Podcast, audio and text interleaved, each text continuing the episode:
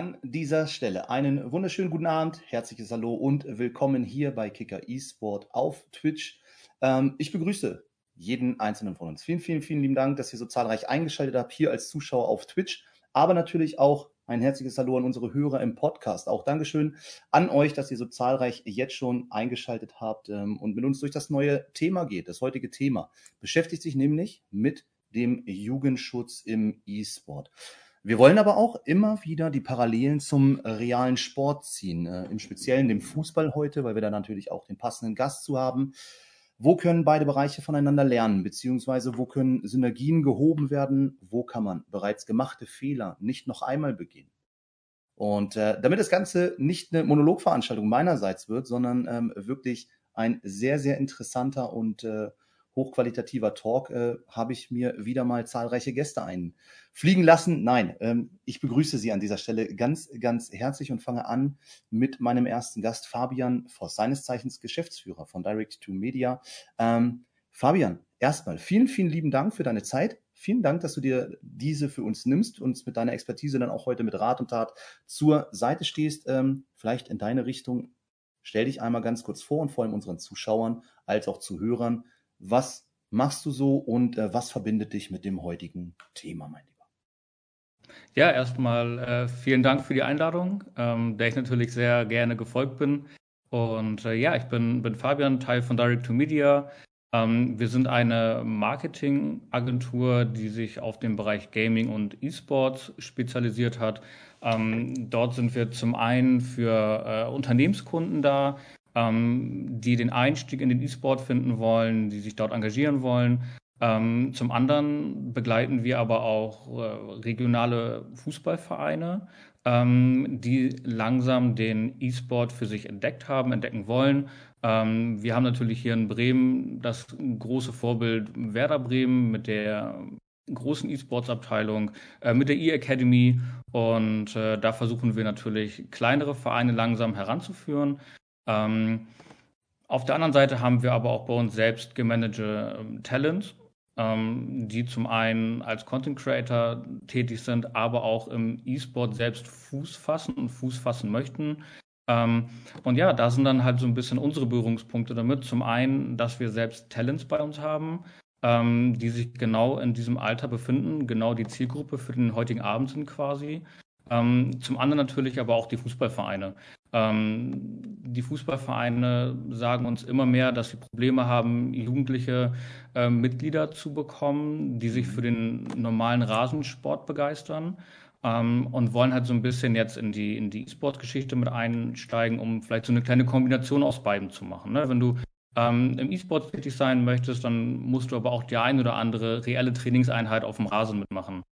Und äh, da versuchen wir den Verein an die Hand zu gehen, äh, einen Leitfaden zur Verfügung zu stellen, wie kann man das machen. Ähm, wir versuchen die Verantwortlichen vor Ort darauf vorzubereiten, welche Fragestellungen kommen die Kids zu euch, was erwarten die denn, was brauchen die. Ähm, auf der anderen Seite haben wir natürlich so ein bisschen die, äh, die Eltern, die dann sagen, so, okay, mein Kind daddelt den ganzen Tag schon zu Hause. Ähm, und jetzt soll ich noch einen, Beitrag dafür bezahlen, dass es auch noch im Sportverein daddelt. Da versuchen wir so einen, so einen guten Mix hinzubekommen, ähm, dass wir alle so ein bisschen abholen, was uns bisher auch immer recht gut gelungen ist. Und ja, darum bin ich sehr, sehr gespannt auf den heutigen Abend und versuche gerne noch weitere Eindrücke und Meinungen mitzunehmen.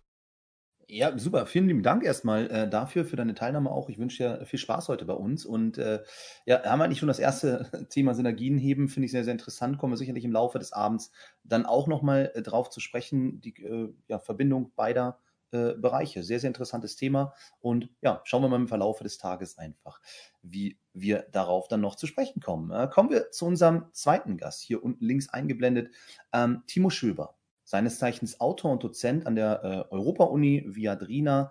Timo, mein Lieber, auch an dich. Von Herzen Dankeschön für deine Zusage für den heutigen Abend, dass du uns wirklich auch dann ähm, vielleicht vor allem aus der wissenschaftlichen Sicht heraus ähm, mal das Thema E-Sport, aber auch den Jugendschutz im E-Sport dann halt näher bringst. Ich bin da wirklich sehr, sehr begeistert.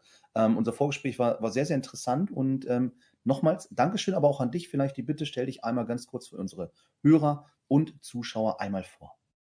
Ja, auch von meiner Seite vielen Dank für die Einladung. Äh, Timo Schöber, bin in Flensburg beheimatet, also ganz äh, an der dänischen Grenze, ganz im Norden.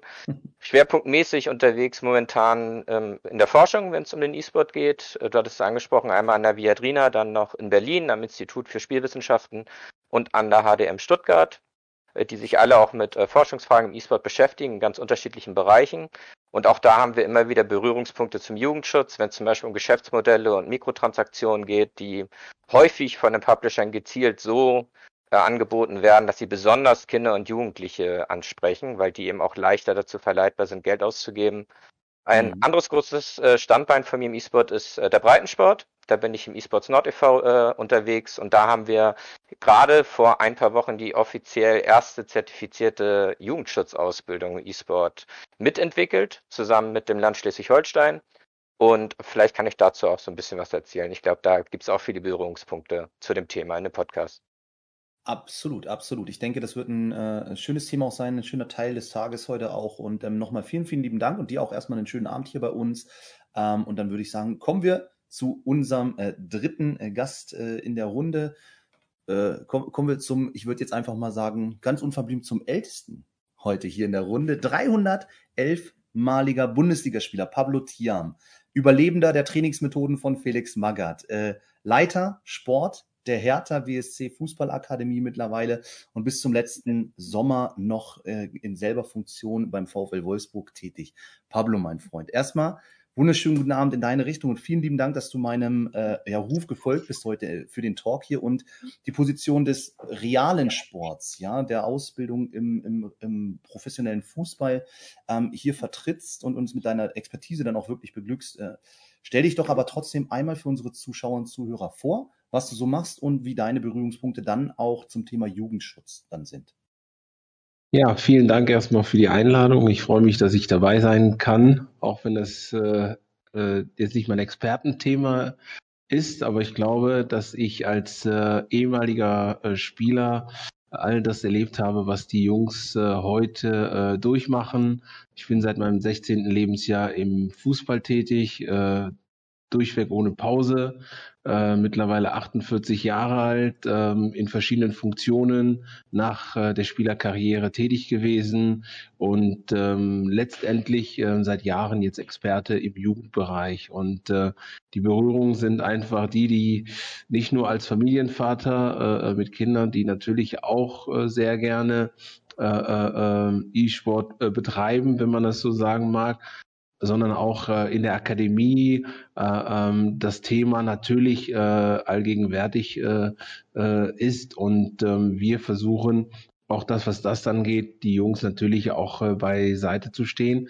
Ähm, dazu kommt, dass äh, ähm, auch mein jetziger Verein ähm, äh, seit 2018 im E-Sport aktiv ist und äh, ähm, Synergien auch äh, zu, zur Akademie sucht, um da ähm, die Akademie im E-Sport aufzubauen. Das heißt, wir ähm, bauen das Ganze auch auf einen Drei-Säulen-Ansatz, wo wir nicht nur E-Sport, Gesundheit, Ernährung und auch äh, äh, Medienkompetenzen ausbilden. Ähm, das sind Themen, die bei uns in der, in der Jugendabteilung auch äh, äh, äh täglich äh, auftauchen und insofern versuchen wir da zusammen zu arbeiten und äh, uns gegenseitig zu unterstützen. Hm. Ja, vielen lieben Dank erstmal für die einleitenden Worte. Super interessant natürlich. Ähm, auch wenn man so deinen Werdegang äh, verfolgt natürlich, dass du dann bis zum Sommer erst beim VfL Wolfsburg warst, jetzt bei Hertha und beides ja eigentlich auch Vereine sind in, in, in Deutschland, so neben Werder oder noch zwei, drei anderen äh, äh, Vereinen natürlich, die das Thema sehr, sehr groß auch äh, betrachten. Äh, Finde ich sehr, sehr interessant. Mal gucken, ob wir da heute auch äh, das ein oder andere ähm, ähm, dann nochmal noch mal hören, ähm, wie das dann im Detail aussieht. Die Zusammenarbeit, die Kooperation, aber auch die Synergien zwischen beiden Bereichen. Super, super interessant, mein Lieber. Und äh, vielen lieben Dank nochmal für deine Zusage und ich freue mich wirklich auf den Talk mit dir. Kommen wir an dieser Stelle dann oben rechts zu unserem vierten Gast in der Runde, äh, Dominik Kupilas, äh, Head of Business Development und Esports bei Werder Bremen. Dominik, erstmal vielen lieben Dank gestern schon für das super geile äh, Vorgespräch. Hat mir mega Bock gemacht. War wirklich ein super entspannter Talk mit dir. Ähm, stell dich, auch wenn es natürlich der Name schon eigentlich verrät, was du so machst, aber stell doch noch einmal ganz kurz dich persönlich vor, aber auch natürlich deinen Bezug explizit zum Thema Jugendschutz im E-Sport. Ja, vielen Dank, Jan, für das Intro und natürlich auch von meiner Seite für die Einladung. Äh, ich freue mich, freue mich wirklich drauf, äh, mit euch über das Thema zu sprechen. Ich persönlich finde das äh, sehr, sehr wichtig aus ganz vielen, ganz vielen verschiedenen Blickwinkeln.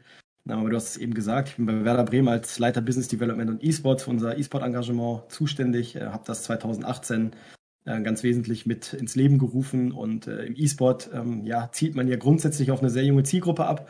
Also mhm. selbst die vermeintlich etablierten Profis sind ja noch alle recht jung wir haben aber seit 2019 auch eine eigene E-Academy. Das heißt, wir haben tatsächlich auch äh, ein Nachwuchsförderungs- und Ausbildungskonzept bei Werder eSports äh, ins Leben gerufen und da sind die Spieler nochmal deutlich jünger und ähm, deswegen ist das Thema Jugendschutz, der richtige Umgang mit Jugendlichen äh, sehr wichtig für uns. Ähm, und ohnehin verfolgen wir im E-Sport einen sehr holistischen Ansatz. Also bei uns geht es nicht nur darum, dass die Jungs gut sind am Controller oder, oder vor der Konsole, sondern es geht eben darum, dass man auch auf andere Parameter ähm, achtet. Pablo hat es gerade gesagt, bei uns geht es um Ernährung, um Kognition, äh, um Medienschulungen, um all das. Und äh, bei jungen Leuten haben wir da die Möglichkeit, frühzeitig sozusagen richtig einzuwirken und, und sie vielleicht ein Stück weit, äh, ohne dass das jetzt von oben herab klingen soll, auf den richtigen Weg zu bringen. Und ähm, das haben wir uns zur Aufgabe gemacht. Und ja, wie gesagt, ich freue mich sehr auf die Runde, äh, auf entspannte Minuten mit euch.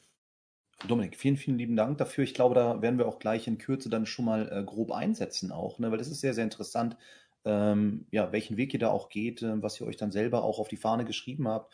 Und ähm, ich glaube auch, wird ein sehr, sehr interessanter Talk heute. Ähm, wirklich super, super Gäste und da auch nochmal an dich. Dankeschön für deine Teilnahme. Und äh, ja, wenn ich sage, super geile Gäste, kommen wir zum letzten Mann in der Runde oben links zu sehen, Marius Lauer. Warum zuletzt? Weil er schon mal hier war. Er ist der alte Hase jetzt hier mittlerweile und ich, Marius, ich würde sagen, ich äh, moderiere dich genauso an wie das letzte Mal.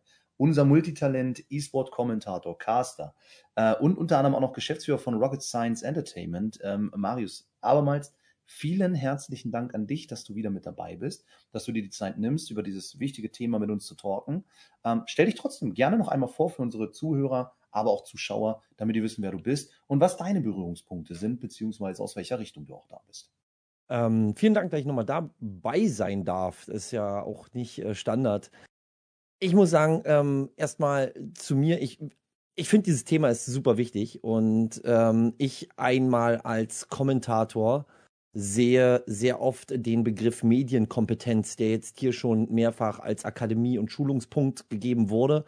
Das ist ein ganz großes Thema, was auch an Schulen beigebracht wird. Und das ist auch ein äh, äh, Thema, was ich selber abbekommen habe, als tatsächlich Opfer. Als Kommentator kriegst du sehr oft mal ganz schnell eine Schelle ähm, äh, von, von Spielern sowie von Zuschauern.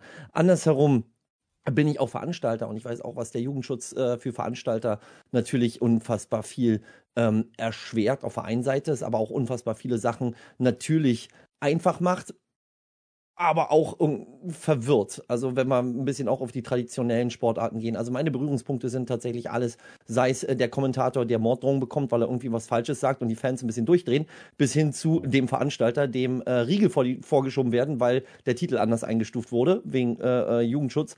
Andererseits aber auch wiederum der Veranstalter, der äh, mit Absicht gewisse Sponsoren blockt, weil man sagt, sorry, aber mit sowas will ich eigentlich nicht arbeiten, weil das ist nicht adäquat dem, was ich machen will.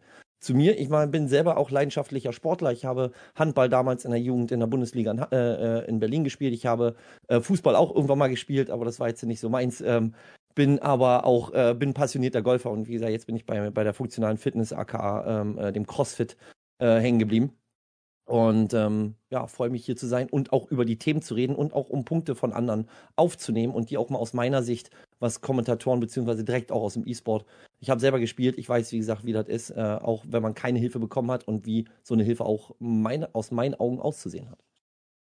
Ja, vielen, vielen lieben Dank. Ähm, ich bin sehr, sehr gespannt. Äh, vor zwei Wochen warst du ja schon mal bei uns zum, zum Thema äh, Diversität im E-Sport. War sehr, sehr interessant, äh, dir auch zuzuhören, ähm, deine, deine Sichtweisen auch ähm, zu verstehen. Und ich freue mich auf den Talk und sage Dankeschön, dass du mit dabei bist. Und äh, ja, dann würde ich sagen, äh, an dieser Stelle äh, gehen wir rein. Das Thema Jugendschutz hat natürlich ja die unterschiedlichsten Facetten, muss man sagen. Ne? Ich will sie mal beschreiben, äh, welche Einflüsse prasseln auf den Jugendlichen ein? Wie wirkt der Jugendliche aber auch nach außen?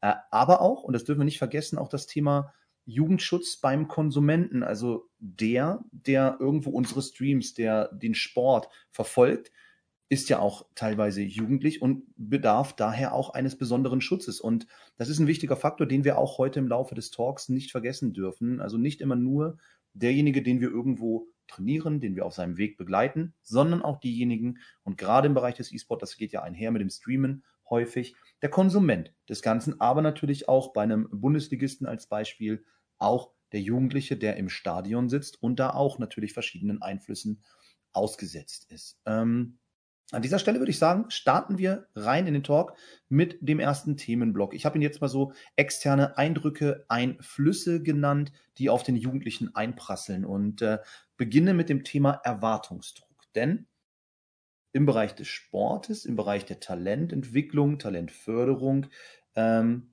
gibt es natürlich auch gewisse Erwartungshaltungen. Das ist einfach so, das ist natürlich von den Organisationen, Vereinen, die denjenigen vielleicht unter Vertrag haben, Natürlich aber auch vom Management, das natürlich gemeinsam mit ihm den Weg gehen möchte, aber auch von den Fans als Beispiel der Organisation des Vereins, aber auch vielleicht an sich selber. Derjenige hat ja auch eine gewisse Erwartung an sich selber, beziehungsweise sein näheres Umfeld hat diese Erwartungen. Ähm, und da würde mich zu Beginn erstmal interessieren, wie handhabt das denn eigentlich ein Verein. Worauf muss man bei Jugendlichen besonders achten? Also wo unterscheidet sich die, äh, der Umgang, die Arbeit mit Jugendlichen im Vergleich dann zu den Erwachsenen? Worauf müssen wir ganz explizit achten? Vielleicht so Thema Eingewöhnungsphase. Coachings haben wir jetzt schon mehrfach gehört, vielleicht auch Social Media Coachings, die Kompetenz dahin. Und äh, ich würde beginnen ganz gerne mit Dominik ähm, seitens eSport Werder Bremen. Ähm, wie geht ihr an das Thema heran? Was sind für euch die zentralen Punkte? Du hast schon mal ein bisschen angedeutet, gerade in der Begrüßung, aber hol noch ja. mal ein bisschen weiter aus gerne. Ja, vielen Dank, ähm, sehr gerne. Also ich habe es ja eben im Intro schon gesagt, ne? für, für mich kann man eigentlich äh, im Prinzip beim E-Sport gar nicht zwischen Jung und Erwachsenen oder, oder Kindern und Jugendlichen und Erwachsenen unterscheiden, weil im Grunde genommen befinden sich die allermeisten noch in einem sehr jungen Stadium und, und sind noch sehr jung. Also selbst die alten Eisen sind im E-Sport vielleicht gerade so 22, 23. Äh, es gibt ganz, ganz wenige, die darüber hinausgehen. Ähm, und trotzdem muss man ein Stück weit unterscheiden in der, in, im Umgang mit, sage ich mal, 22- oder 23-Jährigen und dann vielleicht die 14-, 15-, 16-Jährigen, die es da gibt. Äh, das ist, ähm, glaube ich, äh, in der Gesellschaft in allen äh, Facetten so und eben im E-Sport ist es genauso. Ähm, wir persönlich bei Werder, ich, ich habe es eben gesagt, haben uns auf die Fahne geschrieben, als wir 2018 eingestiegen sind, ähm, dass wir das natürlich als Kommunikationsinstrument verstehen, den E-Sport in Richtung einer jungen Zielgruppe, weil wir einfach merken, auch da wie in allen Bereichen des Lebens, eine gewisse Generation ist eben nicht mehr so ganz einfach zu erreichen. Ne? Da braucht es ein paar Hebel dafür und deswegen haben wir gesagt, der E-Sport könnte ein Puzzleteil sein. Wir haben aber auch damals gesagt, ähm, wir haben ähm, eine gesellschaftliche Verantwortung und der möchten wir auch im E-Sport gerecht werden. Und das hat für uns übersetzt bedeutet, wir wollen über den richtigen Umgang aufklären. Ja, das ist erstmal eine Plattitüde. Ähm, was steckt dahinter? Äh, Im Grunde genommen, dass wir wirklich sagen, ein ähm, bisschen was Fabi auch, äh, was Fabi auch gesagt hat eben. Äh, das ist nicht nur an der Konsole sitzen, wenn man E-Sportler werden möchte oder wenn man den Anspruch hat, professionell und gut zu sein, sondern es gehört wirklich sehr viel mehr dazu. Und das musste auch ich erstmal lernen im Laufe der Zeit. Ne? Es gehört wirklich dazu, also im Grunde genommen ist äh, der E-Sport ein Thema, was sich im Kopf entscheidet. Das muss man ganz klar so sagen. Und mental kann ich wirklich nur frisch sein, wenn ich körperlich auch in einer gewissen Verfassung bin. Und da kommen die Themen dann zueinander. Ne? Also ich habe eben gesagt, Ernährung ist für uns ganz, ganz wichtig. Ja? Du musst natürlich das Richtige essen, ähm, äh, ich weiß nicht, man sieht es wahrscheinlich nicht, aber bei uns stehen hier an Spieltagen der Virtual Bundesliga äh, für zwischendrin immer Nüsse. Das ist einfach ein klassisches Brain Food, sagt man dazu. Ne, wenn die Jungs ähm, äh, zwischen den Spielen mal irgendwie kurz was brauchen, um, weiß nicht, das Magengrummeln äh, zu beruhigen oder auch einfach wirklich ein bisschen mental fit zu werden, dann gibt's eher Nüsse als Beispiel und jetzt nicht irgendwie ein Burger, ne? Also, oder eine Pizza, wie man ja so oft hört. Ähm, dann geht das aber weiter. Ähm, wir haben es tatsächlich schon mehrfach gehört. Medienkompetenz. Ne? Also das ist ja ein großes Thema auch heute. Im Prinzip ist das ein digitales Thema und alles, was sie machen, gerät irgendwie an die Öffentlichkeit über Social Media oder über Streams. Also sie, sie geben sozusagen eine Meinung öffentlich preis. Und natürlich ist es fatal, sie da völlig unvorbereitet an die Öffentlichkeit oder auf die Öffentlichkeit loszulassen. Und deswegen haben wir uns gesagt, wie bei Jugendspielern im realen Fußball auch, sie brauchen eine gewisse Medienkompetenz. Da haben wir die Expertise hier im Haus, die wollen wir natürlich nutzen und wollen das auch im E-Sport umsetzen. Ähm, genauso ist es mit, mit, äh, mit Trainingsinhalten, ja, Kognitionstrainings, die wir machen. Mit, auch da bedienen wir uns sozusagen der Infrastruktur, die der Profiverein mitbringt. Ähm, also als äh, unsere Lizenzmannschaft ist da sehr professionell aufgestellt, was das angeht. Ähm, und das versuchen wir eben im E-Sport dann auch um, äh, umzusetzen. Und so kommen ganz viele äh, Parameter zusammen sozusagen, die dann diesen holistischen Ansatz eben bilden, ähm, sodass wir nicht sagen, bei uns kommt es nur darauf an, dass, dass äh, die Spieler gut sind an der Konsole, sondern wir sind einfach total überzeugt davon, dass wenn das drumherum stimmt, all das, was ich gerade gesagt habe, dann wird das ein paar Prozent bei denen, bei denen ähm, freimachen sozusagen. Da können sie vorher noch so gut gewesen sein, das wird sie im Zweifel besser machen. Und das Ganze verstärkt sich natürlich im Jugendbereich, also ganz klar. Ne? Die haben keine Lebenserfahrung und die kann man im Zweifel auch nicht lernen. So, man kann sie aber weitergeben als jemand, der das vielleicht schon gemacht hat oder erlebt hat. Und ähm, das versuchen wir einfach. Wir versuchen wirklich den jungen Spielern, da geht es nicht darum, dass sie sofort vom ersten Moment an Bestleistung bringen oder dass sie äh, um Titel mitspielen oder dass sie uns am Ende vielleicht eine Million, Million Ablöse bringen. Ähm, das wäre vermessen, weil das gibt es in diesem Bereich noch gar nicht. Sondern uns geht es darum, dass wir sie sehr frühzeitig sozusagen, äh, ich habe es ja eben schon gesagt, in die richtigen Bahnen lenken. Also ihnen einfach ganz viele Unterstützungen an die Hand geben, um eben mit all diesen Themen gut umgehen zu können. Und da geht es auch um, was ist mit Hate Speech? Wie verhalte ich mich in der Öffentlichkeit?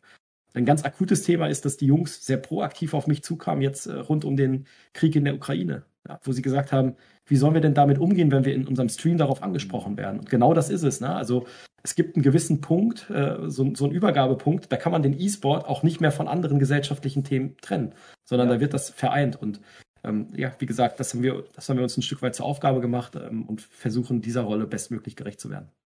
Hm. Also man merkt schon den, diesen ganzheitlichen Ansatz auch, den ihr da, den ihr da fahrt und den ihr auch verfolgt, ähm, der glaube ich auch wichtig ist in der, in der Ausbildung von Jugendlichen, in der Begleitung. Ähm, ein bisschen angerissen hast du schon mal, ihr äh, erwartet halt nicht von Anfang an, dass der Titel gewinnt. Habt ihr, habt ihr sowas wie eine, eine Eingewöhnungszeit oder, oder wie macht ihr den Jugendlichen auch klar, ähm, Mensch, wir vertrauen auf dich, wir bauen auf dich, wir möchten dich entwickeln. Ähm, du kriegst die Zeit zu Beginn. Ähm, damit eben, weil wir hatten ja gerade so den Punkt ja eigentlich auch gesagt, äh, äh, Erwartungsdruck, um eben genau diesen Druck von einem jungen Menschen dann wegzunehmen, für den ja die, die Welt E-Sport dann erstmal komplett neu ist. Ja.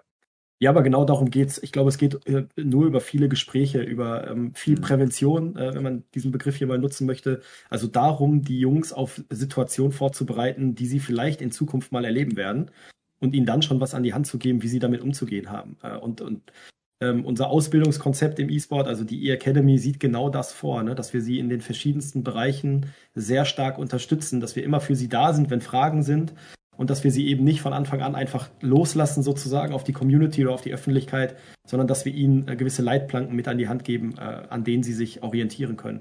Das halte ich für, für einen sehr wichtigen Ansatz und das ist auch der Unterschied zu den etablierten Spielern. Ne? Die brauchen vielleicht einmal weniger eine Hilfestellung, als es der, der, der 15-Jährige braucht.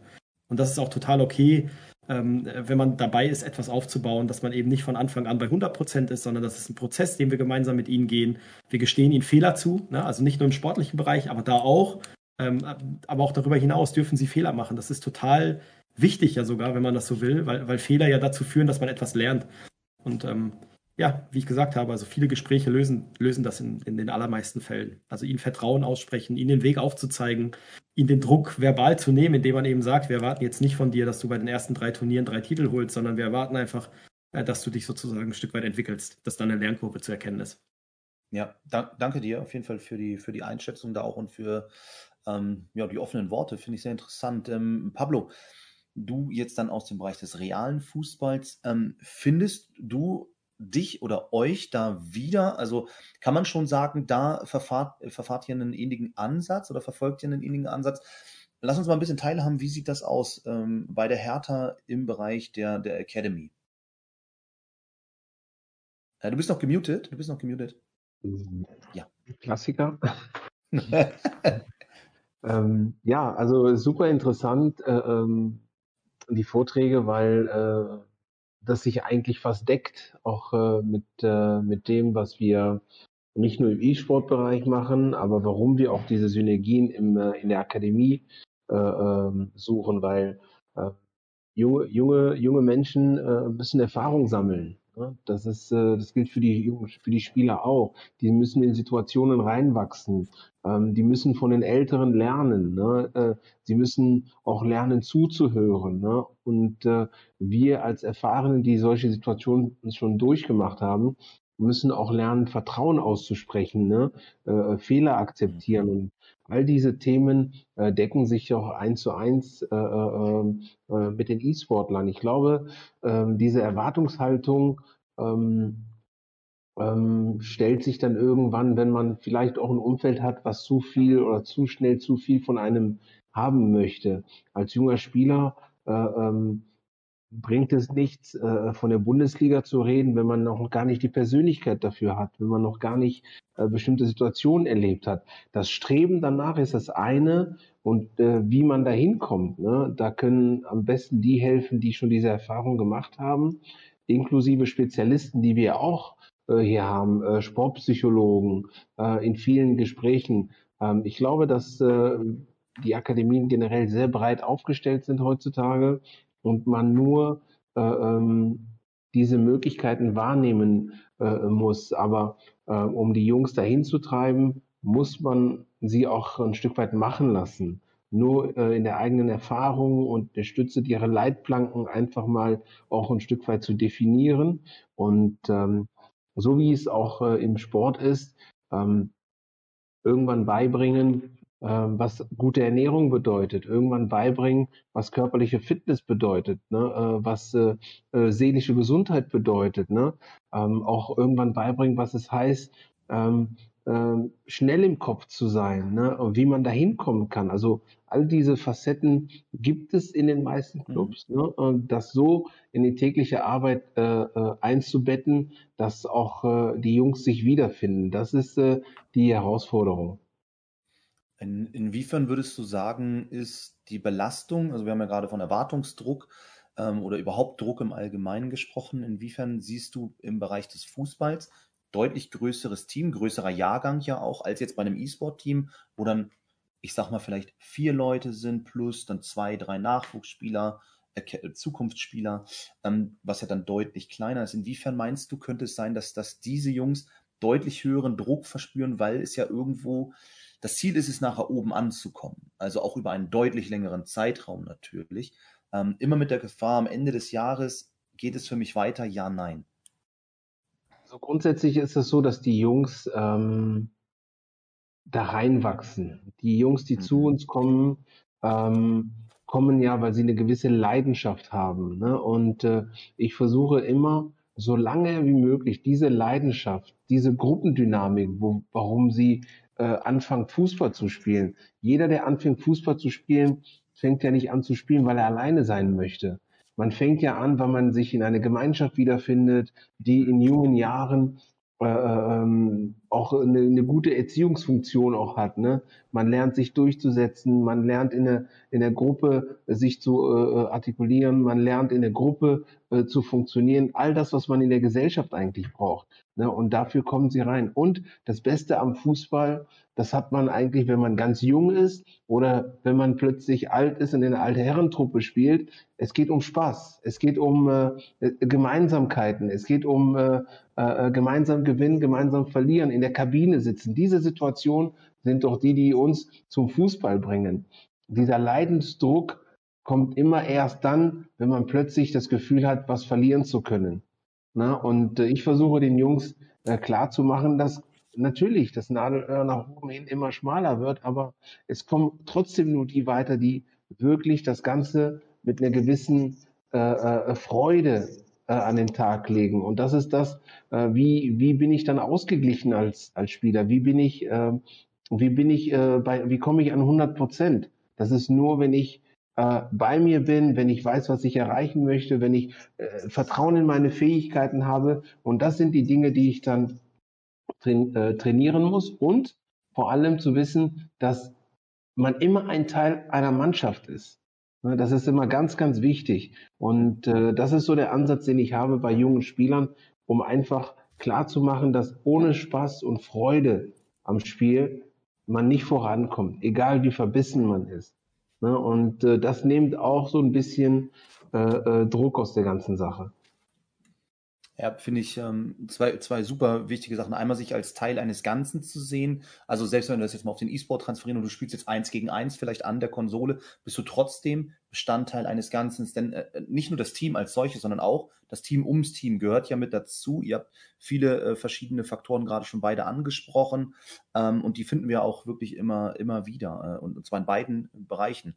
Das ist das eine, was ich natürlich wichtig finde. Und zum anderen, ich glaube, wo ihr hina darauf hinaus auch wollt, ist ja, äh, ich kann eigentlich nur meine beste Leistung abrufen, wenn ich frei bin, wenn ich mich wohlfühle, wenn ich in einer gewissen Comfort Zone, äh, Zone dann auch bin ähm, und eben nicht nur diesen Druck, nicht nur was Negatives ähm, verspüre. Also das kenne ich auch tatsächlich dann von meiner Tätigkeit beim DFB, das weißt du selber, Pablo. Ähm, die Entwicklung geht nur dahin, indem ich äh, Jungs auch im, im, im, gewissen Maße ein gutes Gefühl vermitteln und das immer wieder. Es ist nicht immer nur alles Zuckerschlecken, auch das müssen sie lernen, aber es bringt nichts, halt den Druck in den Vordergrund zu stellen, sondern es ist eine Leidenschaft und das fand ich ganz toll, wie du es gesagt hast. Anfangen oder diesen Weg gehen tut man, weil man eine Leidenschaft entwickelt hat, weil man Lust darauf hat, weil man Bock darauf hat und weil man mit der Gemeinschaft einfach auch Spaß haben möchte. Und dann spezialisiert man sich nachher darauf und sagt, Mensch, ich könnte mir vorstellen, diesen Weg weiterzugehen, weil ich halt auch eben noch talentiert bin. Und das ist ein sehr, sehr schöner Ansatz, wie ich finde. Ähm, ich würde mal ganz kurz weg jetzt aus der, aus der, aus der Praxis und gehe ein bisschen mal rüber, ähm, vielleicht aus der Wissenschaft heraus betrachtet. Ähm, Timo, aus der wissenschaftlichen Sicht, ähm, wo liegen denn Besonderheiten ähm, in der Zusammenarbeit mit Jugendlichen? Ähm, welche Rolle könnte da vielleicht auch, du hast es vorhin angesprochen, diese zertifizierte Jugendschutzausbildung äh, spielen, die ihr ähm, auf die Beine gestellt habt? Erzähl mal ein bisschen. Ja, also die ähm, Jugendschutzausbildung ist jetzt nicht wissenschaftlich fundiert. Die haben wir okay. gemacht zusammen mit der Aktion äh, Kinder- und Jugendschutz in Schleswig-Holstein und dem Sport- und Jugendbüro hier bei uns in der Stadt. Ähm, wir haben aber tatsächlich festgestellt, dass es da sehr, sehr viele Berührungspunkte gibt, ähm, die so ein bisschen auch unbeachtet sind und wo wir selbst auch erstaunt waren. Also welche neuen Impulse und Ideen gerade auch von der Aktion Kinder- und Jugendschutz gekommen sind und wo wir auch ein bisschen erstaunt waren. Wo man auch nicht vergessen darf, äh, wir sprechen immer über E-Sport, aber E-Sport ist ja auch ein Unterbereich des Gaming. Das heißt, alles, was irgendwie im Gaming stattfindet, tangiert häufig auch den E-Sport, gerade wenn wir über Jugendliche sprechen. Und ähm, ein Beispiel, wir hatten eine, eine Gruppe mit dabei äh, während der Ausbildung, die extra dafür da ist, über Rechtsextremismus aufzuklären und hat dann mhm. im Rahmen der Ausbildung eben einen Vortrag gehalten, wo überall Rechtsextremisten inzwischen ihre Fühler ausstrecken und versuchen, an Jugendliche ranzukommen. Und wir waren da wirklich erschrocken, äh, was für Beispiele uns da gezeigt worden sind. Also zum Beispiel im Steam-Netzwerk ähm, wenn du da bestimmte Gruppen dir siehst, das sind wirklich unterschwellige Botschaften, die du als Erwachsener teilweise gar nicht richtig durchschauen kannst. Und wenn du dann Kind oder Jugendlicher bist, ist das nochmal deutlich schwerer, weil die Kognition eine ganz andere ist bei Kindern und Jugendlichen. Also das wächst ja alles noch. Ja. Und ähm, das ist äh, hochproblematisch und ich glaube auch noch wenig beachtet äh, in, im E-Sport, aber auch im Gaming-Bereich. Das ist ein Beispiel. Es sind andere Beispiele, wenn du die Entwicklungspsychologie zum Beispiel anschaust, und dir einmal anguckst, wie sich so die Synapsen im Gehirn entwickeln, in welchen mhm. äh, Altersgruppen welche Strukturen im Gehirn entstehen. Und wenn du jetzt ein junger E-Sportler bist und du bist vielleicht 13 oder 14 und kommst so langsam weg von dem Spaßspielen in so ein bisschen professionellere Strukturen, dann darf man nicht vergessen, dass das Menschen sind, die gerade am Anfang ihres Teenageralters stehen. Und da entwickelt sich das Gehirn massiv. Also die vergleichbaren Jahre sind so 0 bis 3 und dann der nächste Sprung ist im Teenageralter. Und wenn natürlich in der Situation viele emotionaler Druck erzeugt wird von mhm. unterschiedlichen. Ebenen, du hattest angesprochen, ich sehe auch noch andere Ebenen, also nicht nur die, ähm, ähm, zum Beispiel die Szene oder dass man sich selbst Druck macht. Äh, ich sehe da auch so Dinge wie die Gesellschaft insgesamt. Also wenn ich mir zum Beispiel anschaue, wie sich das Bildungssystem entwickelt hat, ähm, äh, heute musst du ja mit 24 schon deinen Master haben, sonst äh, bist du quasi auf dem Arbeitsmarkt außen vor. Äh, das sind ja auch Drucksituationen, ne? Und dieser ganze mhm. Leistungsdruck, den findest du nicht nur im E-Sport, sondern auch in der Gesellschaft. Und das macht was mit den Menschen. Und gerade auch mit Kindern und Jugendlichen. Und ich glaube, dass es sehr, sehr wichtig ist. Und deswegen fand ich die beiden Ansätze, die gerade vorgestellt worden sind, mit, der, mit diesem ganzheitlichen Ansatz und dem Gedanken dahinter, äh, sehr erstrebenswert tatsächlich, dass man eben sagt, es geht nicht nur um Leistung, sondern es geht auch um Charakterentwicklung, gerade bei jungen Menschen und eben auch darum, ein funktionierender Teil der Gesellschaft zu werden. Hm. Und ich glaube auch um das Thema ähm, Vorbereiten halt, ne? weil ähm, ich glaube, Dominik hat das vorhin gesagt, die Erfahrung, die, die erlernst du nicht, sondern die erfährst du dann irgendwann. Und äh, du kannst halt dann, dann ähm, die Leitplanke oder die, die Stütze sein, die zumindest versucht, den, den Jugendlichen auf diese ähm, auch Gesellschaft natürlich vorzubereiten. Und deswegen, das ist ein sehr, sehr wichtiger Punkt, den du da ansprichst, den ich, den ich so als Ebene gar nicht ähm, skizziert habe. Wir, wir kommen da gleich noch so ein bisschen im Bereich der Community drauf, ähm, weil die Community ja, ich sage es ja immer so gerne, der Querschnitt der Gesellschaft auch irgendwo ist. Ähm, aber daher finde ich das einen sehr, sehr interessanten An Ansatz. Wir, wir sprechen gleich nochmal äh, beim Thema Community da explizit dann drüber. Ähm, ich ich finde das sehr, sehr interessant, dann auch mal, also ne, klar, weil wir haben irgendwo so wir sind schon relativ erfahren. Wir haben unsere Erfahrungen gesammelt im Laufe des Lebens und deswegen finde ich das sehr, sehr interessant, immer zu sprechen mit jemandem, der sich mit anderen Institutionen, aber auch einfach mit anderen Köpfen Gedanken macht um ein Thema, der das ähm, bewertet, analysiert, eventuell auch im gewissen Maße studiert dann äh, äh, im Rahmen einer Studie. Finde ich super interessant immer wieder, weil da kommen neue Impulse einfach. Und ähm, da, da, bin ich gespannt heute Abend, wie, wie wir da noch weiter ähm, drüber talken. Ich würde sagen, wir bleiben aber noch mal ganz kurz komplett außerhalb der Fußballblase und gehen rüber zu Marius.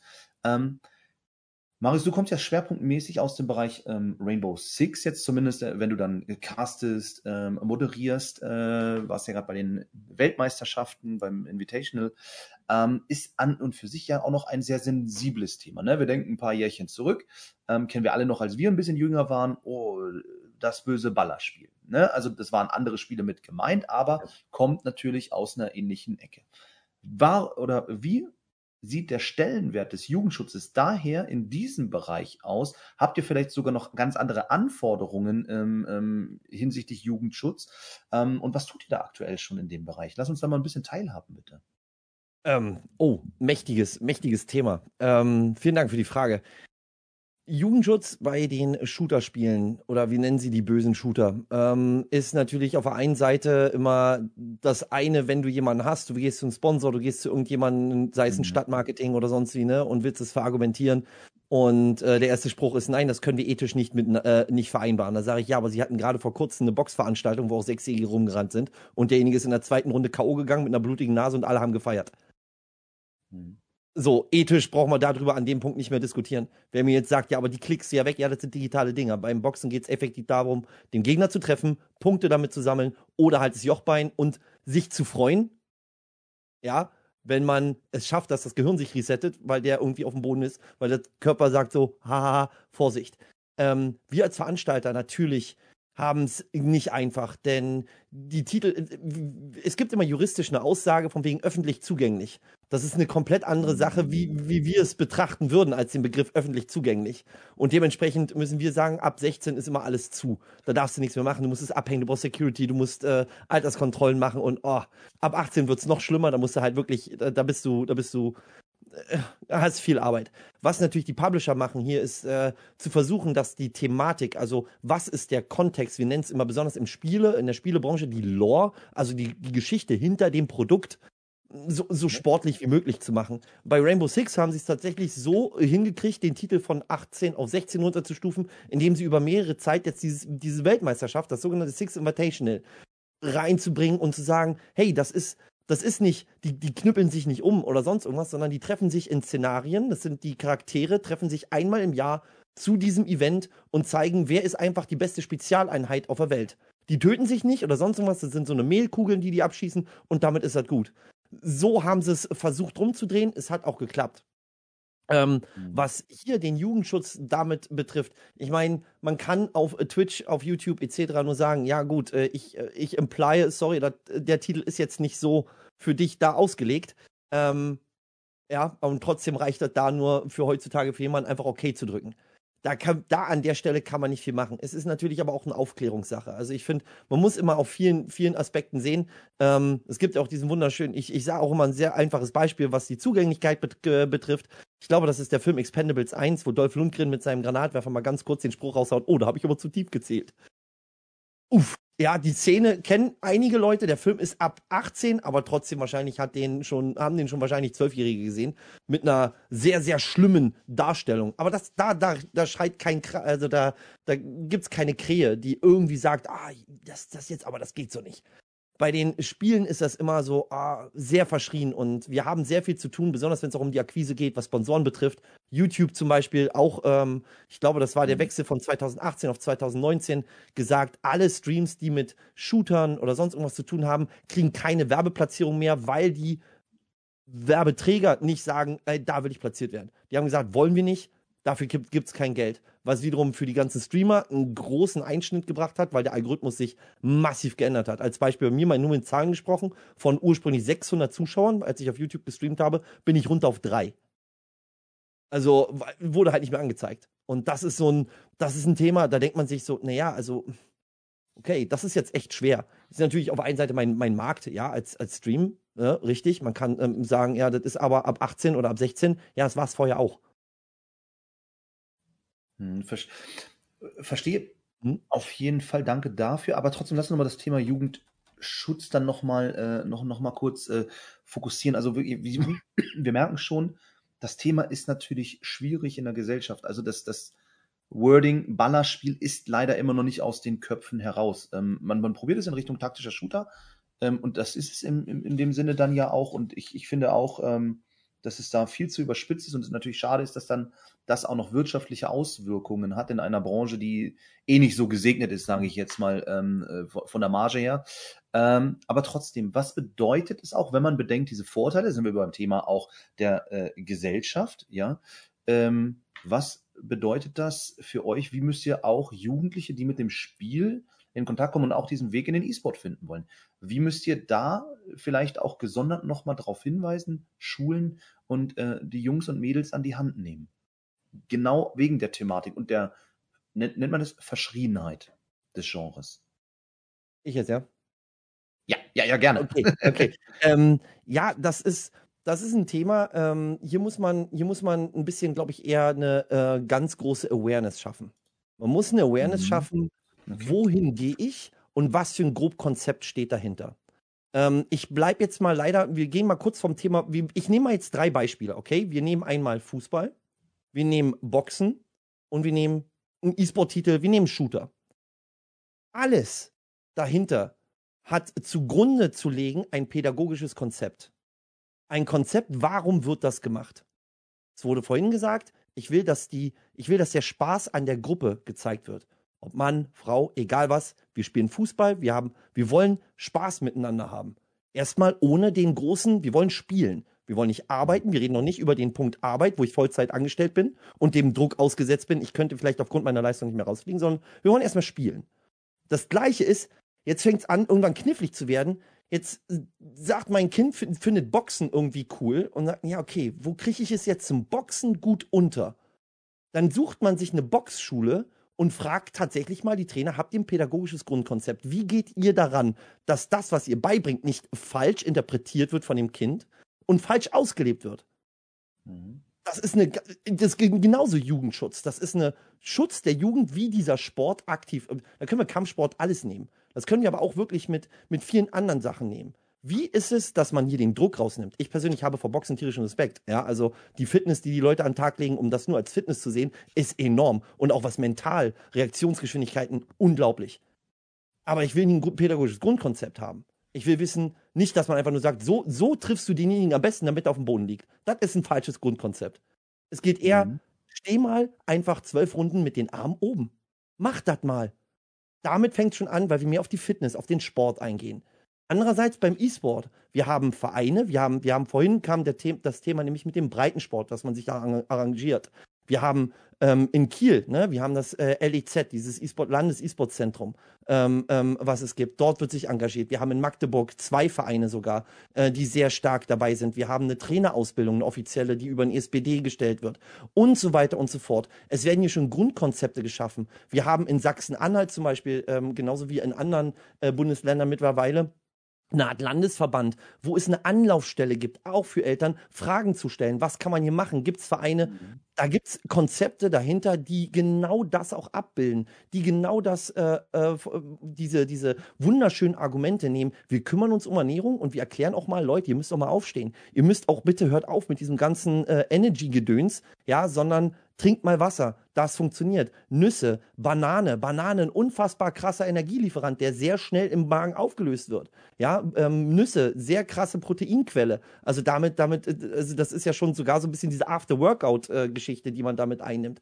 Also da ist sehr viel möglich. Und genau diese Grundlagen sind Jugendschutz und das ist, da grenzen wir mal den Titel, den, den wir spielen, komplett aus, weil das ist egal. Wir wollen einen Sport ausüben und zu diesem Sport gehört immer, besonders in der Jugend, ein pädagogisches Grundkonzept. Kann das nicht geleistet werden, haben die Leute meiner Meinung nach am Markt kein Recht. Hm. Ich würde es gerne sogar unterstreichen, denn ich würde mal so sagen, eine Zweckentfremdung kann überall stattfinden halt. Und das, ich glaube, das ist so die, diese Aussage, die da auch wichtig ist. Also egal was ich mache, ich kann es immer so darstellen oder ausüben, dass es nicht jugendgerecht eben vermittelt wird oder dass ich äh, es eventuell nicht richtig darstelle oder eben den falschen Eindruck erwecke. Egal, glaube ich, in welchem Bereich wir uns bewegen, kommt es immer darauf an, ist jetzt meine Meinung und meine Erfahrung, wie ich das Ganze transportiere, aufbereite, zugänglich mache und damit dann auch vermittle an denjenigen. Und ich glaube, das ist ein wichtiger Faktor.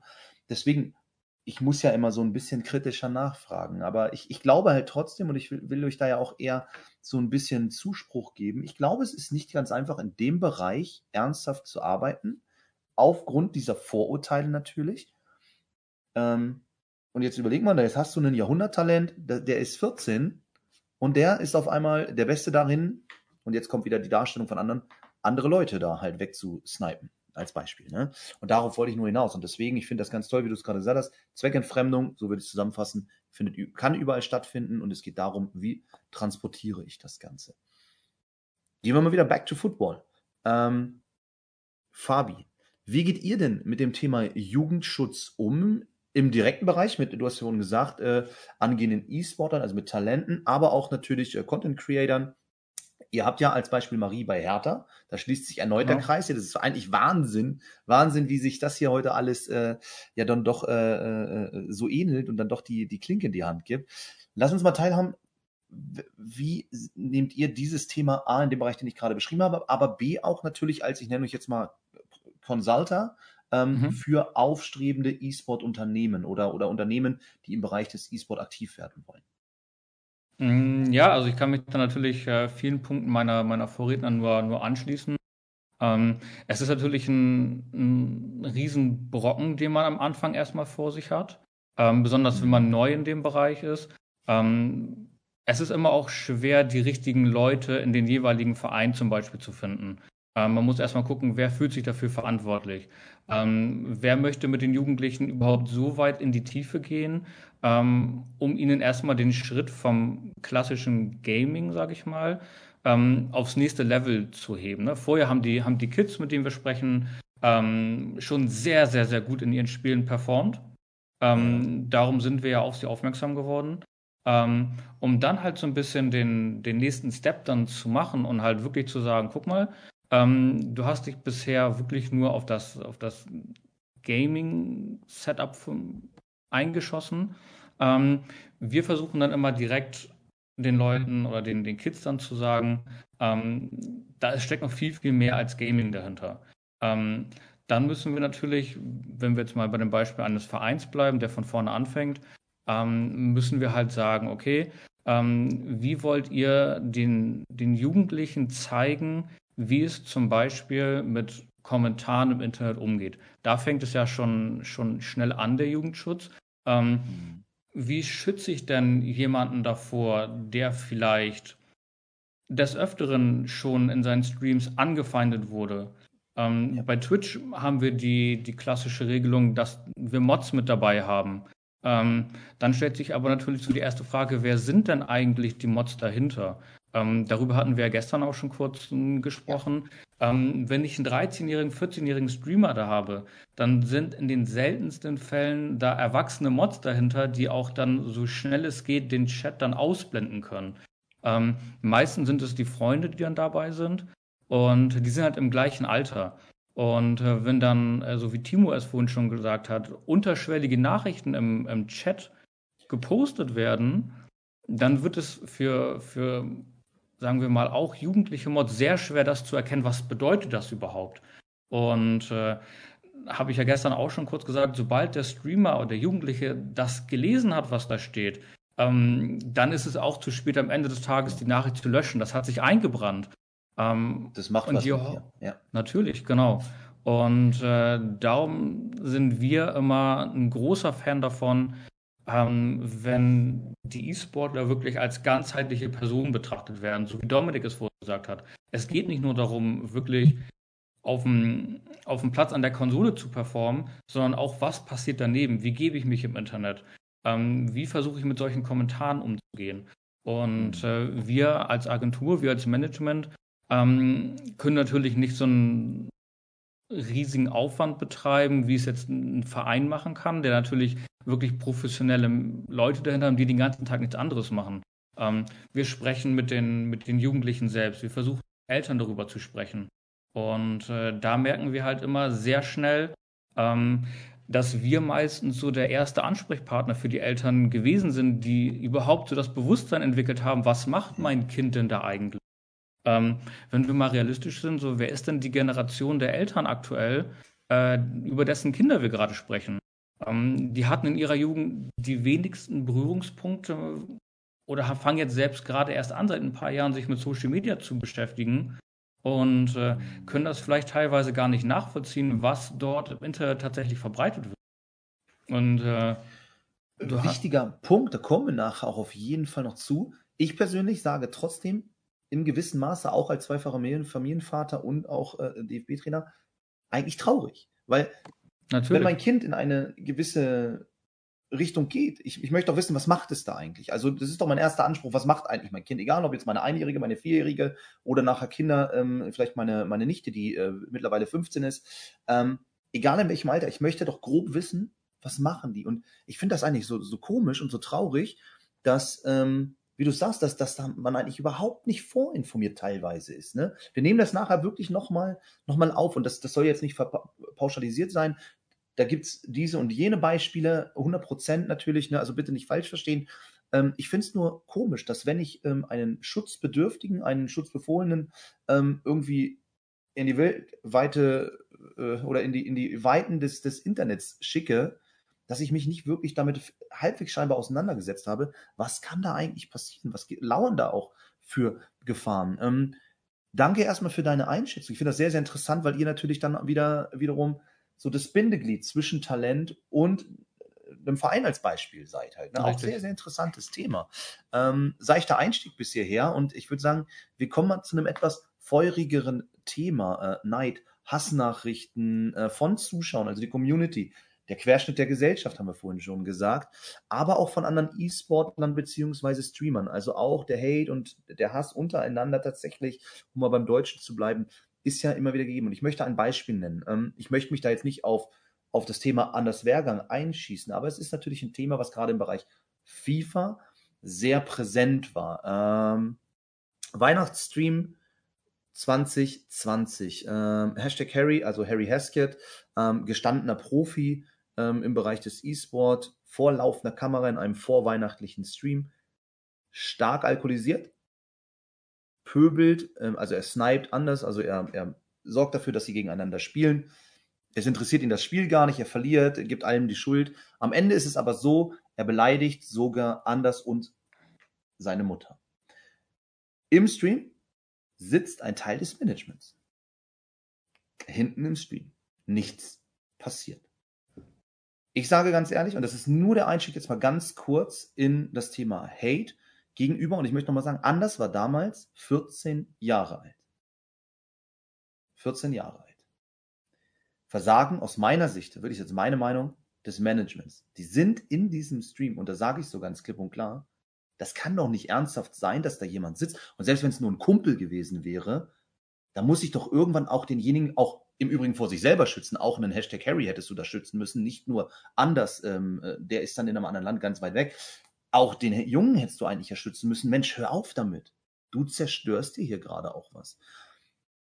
Dominik, ich ähm, finde, das, du wirst es wahrscheinlich am, am direktesten von allen Beteiligten hier mitbekommen haben, einfach. Ähm, sicherlich nicht im Rahmen des Streams, sondern dann mit ein bisschen Zeitversatz. Wie, wie ist das Ding damals bei dir angekommen und, und was hast du in dem Moment gedacht? Und die schwierige Frage jetzt auch, wie werdet ihr in so einer Situation umgegangen? Wie kann man da überhaupt drauf reagieren? Ja, das ist tatsächlich eine sehr, sehr schwierige Frage. Also wie, wie es bei mir angekommen ist, das hast du im Grunde beantwortet. Ne? Das ist dann, dann schon, das sind so Momente der Fassungslosigkeit. Und man versucht dann irgendwie vielleicht nochmal die, diesen Ausschnitt des Streams äh, sich anzuschauen, den Clip und, und ja. das vielleicht zu verstehen, wie kann es dazu kommen. Ähm, das lässt sich nicht wirklich erklären und irgendwie auch doch. Ich glaube einfach, dass wirklich ähm, man im Internet irgendwo sich so fühlt, als sei man in einem geschützten Raum. Also sprich, ich sage das jetzt in einen Stream, ich habe aber keinen direkten Feedback-Körper. Also mein Chat vielleicht noch, das muss ich aber lesen, den sehe ich im, im Zweifel nicht wirklich so. Ne? Also ich sage etwas vielleicht aus der Emotion heraus, das ist oft ja äh, bei emotionalen ähm, äh, Aussagen äh, die Regel, dass man etwas über äh, äh, oder unter der Gürtellinie ist und etwas drüber grundsätzlich mit dem, was man sagt. Aber das kann natürlich keine Entschuldigung dafür sein. So. Ähm, ja, und, und ähm, deine Frage, wie werdet ihr damit umgegangen, äh, die, die lässt sich aus verschiedensten Perspektiven beantworten. Ne? Also äh, als jemand, ich sage jetzt mal, wenn der Harry bei mir im Verein gewesen wäre,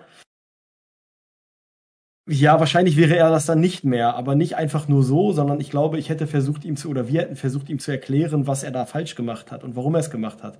Und ich habe eingangs gesagt, dass wir Fehler, also dass wir den Leuten auch Fehler zugestehen. Ich glaube, das wäre ein bisschen drüber gewesen, aber ich bin unsicher, ob das nicht vielleicht einer dieser Fehler ist, wo man ihm hätte sagen müssen, pass mal auf, das war ein Fehler, wo man es ihm hätte erklären müssen, wo er sich hätte entschuldigen können und wo man dann gesagt hätte, okay, pass auf, das einmal, das ist vielleicht dann okay, wenn du daraus lernst. Vielleicht mit einem Fragezeichen, weil da so tief bin ich dann für mich nicht eingestiegen. Nee, ähm, äh, passt soweit. Ne? Ich glaube, die Entschuldigung nachher in Richtung Management ging, äh, kam dann auch äh, ja. von ihm. Es, es, gab dann ja den Bann für ihn dann auch, ne, äh, im genau. Endeffekt. Ähm, Thema Alkohol aber im Stream, weil der wird ihn ja auch im gewissen Maße natürlich mit verleitet haben, noch einmal. Das, ähm, also, oder hat dafür gesorgt, dass er sich vielleicht im finalen Moment dann nicht unter Kontrolle hatte. Habt ihr Richtlinien, Vorgaben an eure Content Creator und E-Sportler, ähm, die da heißen, gerade natürlich an Jugendliche, also das ja sowieso, äh, glaube ich, aber auch an die Älteren. Ihr habt ja auch ältere Spieler natürlich bei euch, ähm, dass sowas nicht gewünscht ist und vielleicht sogar sanktioniert wird? Ja, also wir haben das jetzt nicht direkt äh, auf Alkohol bezogen, aber es gibt bei uns Leitplanken, ja, die wir den Jungs mit an die Hand geben, aber eher auch da wieder so als Orientierung. Also nicht so sehr mit dem, mit dem Holzhammer und, und jetzt äh, halte dich daran, weil das ist dann irgendwann auch so, dass es an der Authentizität dann äh, ein bisschen kratzt. Ne? Also die, die sollen ja auch sie selbst sein können.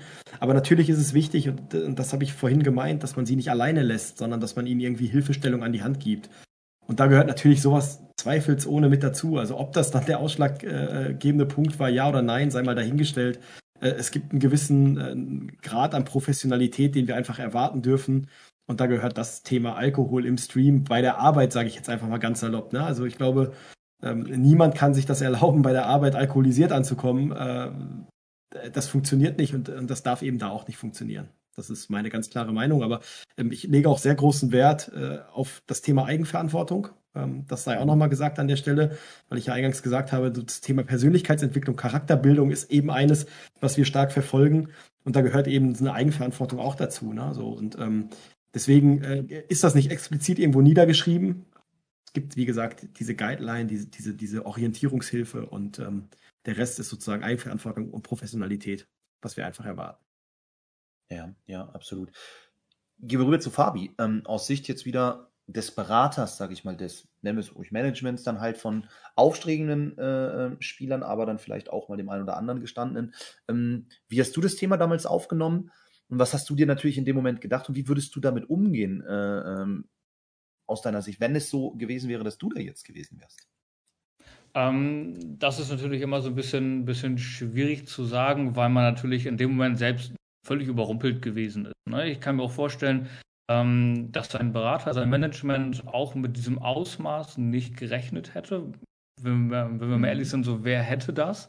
Ähm, aber wenn sowas passiert, ähm, erste Dings natürlich sofort versuchen, dem Content Creator zu sagen, so, ey, hier ist eine Grenze. Ähm, vor allem, wenn es wirklich gegen Jugendliche, gegen 14-Jährige sich richtet, das geht so nicht, das geht im Allgemeinen nicht. Ähm, natürlich sofort versuchen, Stream zu beenden. Erstmal sagen so, ey, was hast du da gerade gemacht? Ähm, bist du dir im Klaren, was hier gerade abgelaufen ist? Ähm, und dann, wenn man einen kurzen Dialog gesprochen hat, natürlich den Content Creator E-Sporter dazu zu bringen, wieder live zu gehen. Ähm, und natürlich eine Entschuldigung ist das absolute Mindeste. Ne? Eine öffentliche Entschuldigung, weil es halt natürlich öffentlich passiert ist. Ähm, wir raten auch nochmal immer dazu, den persönlichen Dialog dann zu suchen, mhm. was natürlich nicht immer dann gewollt ist, was dann auch von der anderen Seite natürlich nachzuvollziehen ist. Und es ist auch manchmal so ein bisschen schwierig, dann wirklich da ähm, das Zweiergespräch dann zu suchen. Und ähm, ja, wie gesagt, wir waren halt auch sehr okay, was ist hier gerade passiert. Ähm, vor allem, weil es sich halt wirklich gegen ein Kind gerichtet hat, was das Ganze ja nochmal auf ein anderes Level hebt, sage ich mal, als wenn es jetzt unter Erwachsenen gelaufen wäre. Ist auch sehr unschön, gehört absolut nicht dahin. Ähm, aber Kinder, absolutes No-Go. Ja, absolut, absolut. Bin ich komplett bei. Äh, wir hatten ja vorhin noch nochmal drüber gesprochen. Ähm, ihr habt das, das Thema ja auch selber dann äh, bei euch im gewissen Maße erlebt mit, mit Mukai, der sich genau. dann ja auch ähm, ja, nicht, nicht optimal, also ähnlich wie, wie Harry, nur auf eine andere Art und Weise dann gegenüber anderen dann geäußert hat und es dann auch zu einem bisschen ja, Beef kam. Ähm, er hat sich nachher auch entschuldigt. Richtig. Mm, hat dann aber im Nachgang auch aufgrund der ganzen Situation, die im Nachgang passierte, dann auch um seine Person, weil du hast vorhin so schön gesagt, egal was er dann natürlich gemacht hat, das, es kam immer wieder dieselbe ablehnende äh, Reaktion im Endeffekt aus der Gesellschaft. Ähm, zwei Themen. Einmal natürlich, wie habt ihr, seid ihr mit der Situation umgegangen damals? Mit der, nennen wir es ruhig, Verfehlung im gewissen Maße. Das weiß er auch selber, dass das nicht optimal war, ähm, was, was, er da gemacht hat. Aber auch nachher mit der Situation natürlich. Ähm, was prasselt dann auf einen ein, auf einen gestandenen erwachsenen Mann, hast du vorhin so schön gesagt, Richtig. der aber trotzdem dann eine knallharte Konsequenz ziehen musste. Und transferiere das ganz kurz mal bitte jetzt auf einen Jugendlichen. Was passiert eigentlich mit einem Jugendlichen, wenn der auf einmal so etwas, vielleicht sogar nicht mal, ähm, weil, weil er es verursacht hat, aber dann erfährt?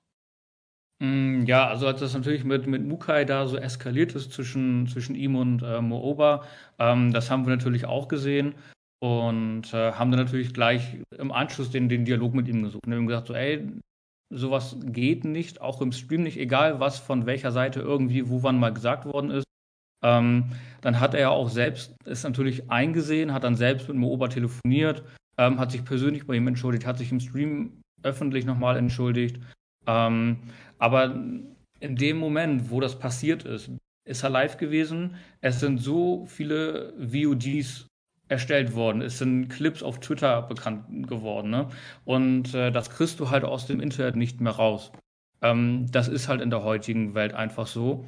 Und ähm, ja, die Reaktionen haben wir alle gesehen unter den Videos, in den Kommentaren.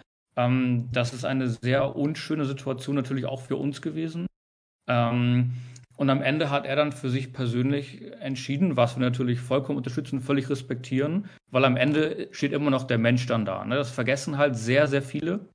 Ähm, vor allem unter der Anonymität des Internets, vor allem bei Twitter, ähm, wird dann halt immer mehr und immer mehr das Ganze aufgebauscht und es findet einfach kein Ende mehr. Und mhm. äh, es würde wahrscheinlich Jahre dauern, bis das irgendwann mal wieder gerade gezogen ist, egal mit welchen Aktionen, es kann das menschlichste auf der Welt sein, es wird immer nur noch das Negative gesucht.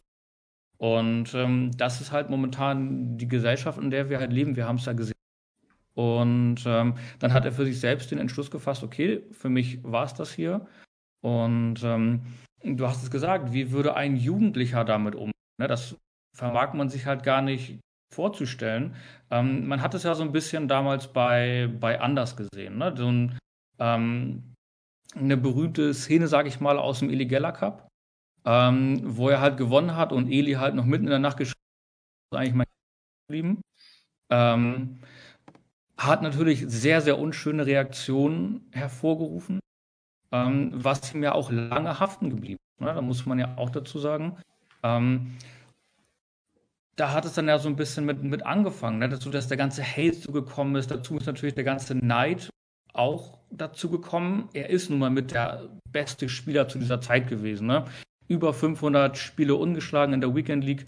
Ähm, das ruft natürlich auch viele Neider auf den Plan, die einfach dann nur anfangen zu haten, um halt ihren Neid quasi irgendwie Ausdruck zu verleihen.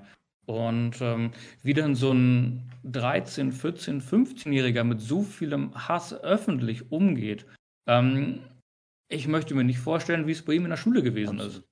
Absolut. Ich, ich würde da, ich würd da auch gerne, gerne reingehen. Die Szene hatte ich jetzt so explizit nicht für heute vorbereitet. Aber ein 14-Jähriger, der um die Uhrzeit noch dann wach ist und selber dann noch schreibt, ey, wann kommt mein Geld, ähm, ist nicht nur, also ich bin d'accord, ich, ich mache einen Haken dran, da musst du ihn schulen, wie trittst du selber auf, da kommen wir später in einem Blog zu. Frage trotzdem auch wieder andersrum, ähm, kann man ihn nicht auch anders schützen? Ist dafür, warum ist er dann noch wach? Warum hat er dann noch Zugriff zum Handy und schreibt sowas live in einem Chat? Ich weiß nicht, wie viele Leute bei Illegeller waren. 40.000, 50.000 zu der Uhrzeit.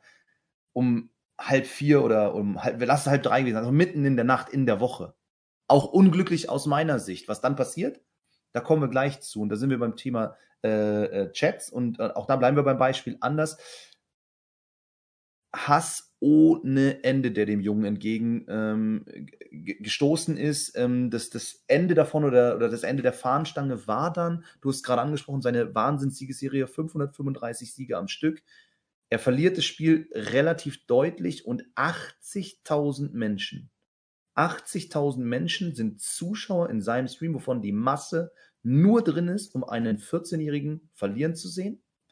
Sie abonnieren, damit sie reinschreiben dürfen. Und zwar wirklich unterste Schublade, anstößige Inhalte, ähm, wirklich mit sexuellem Inhalt und, und, und.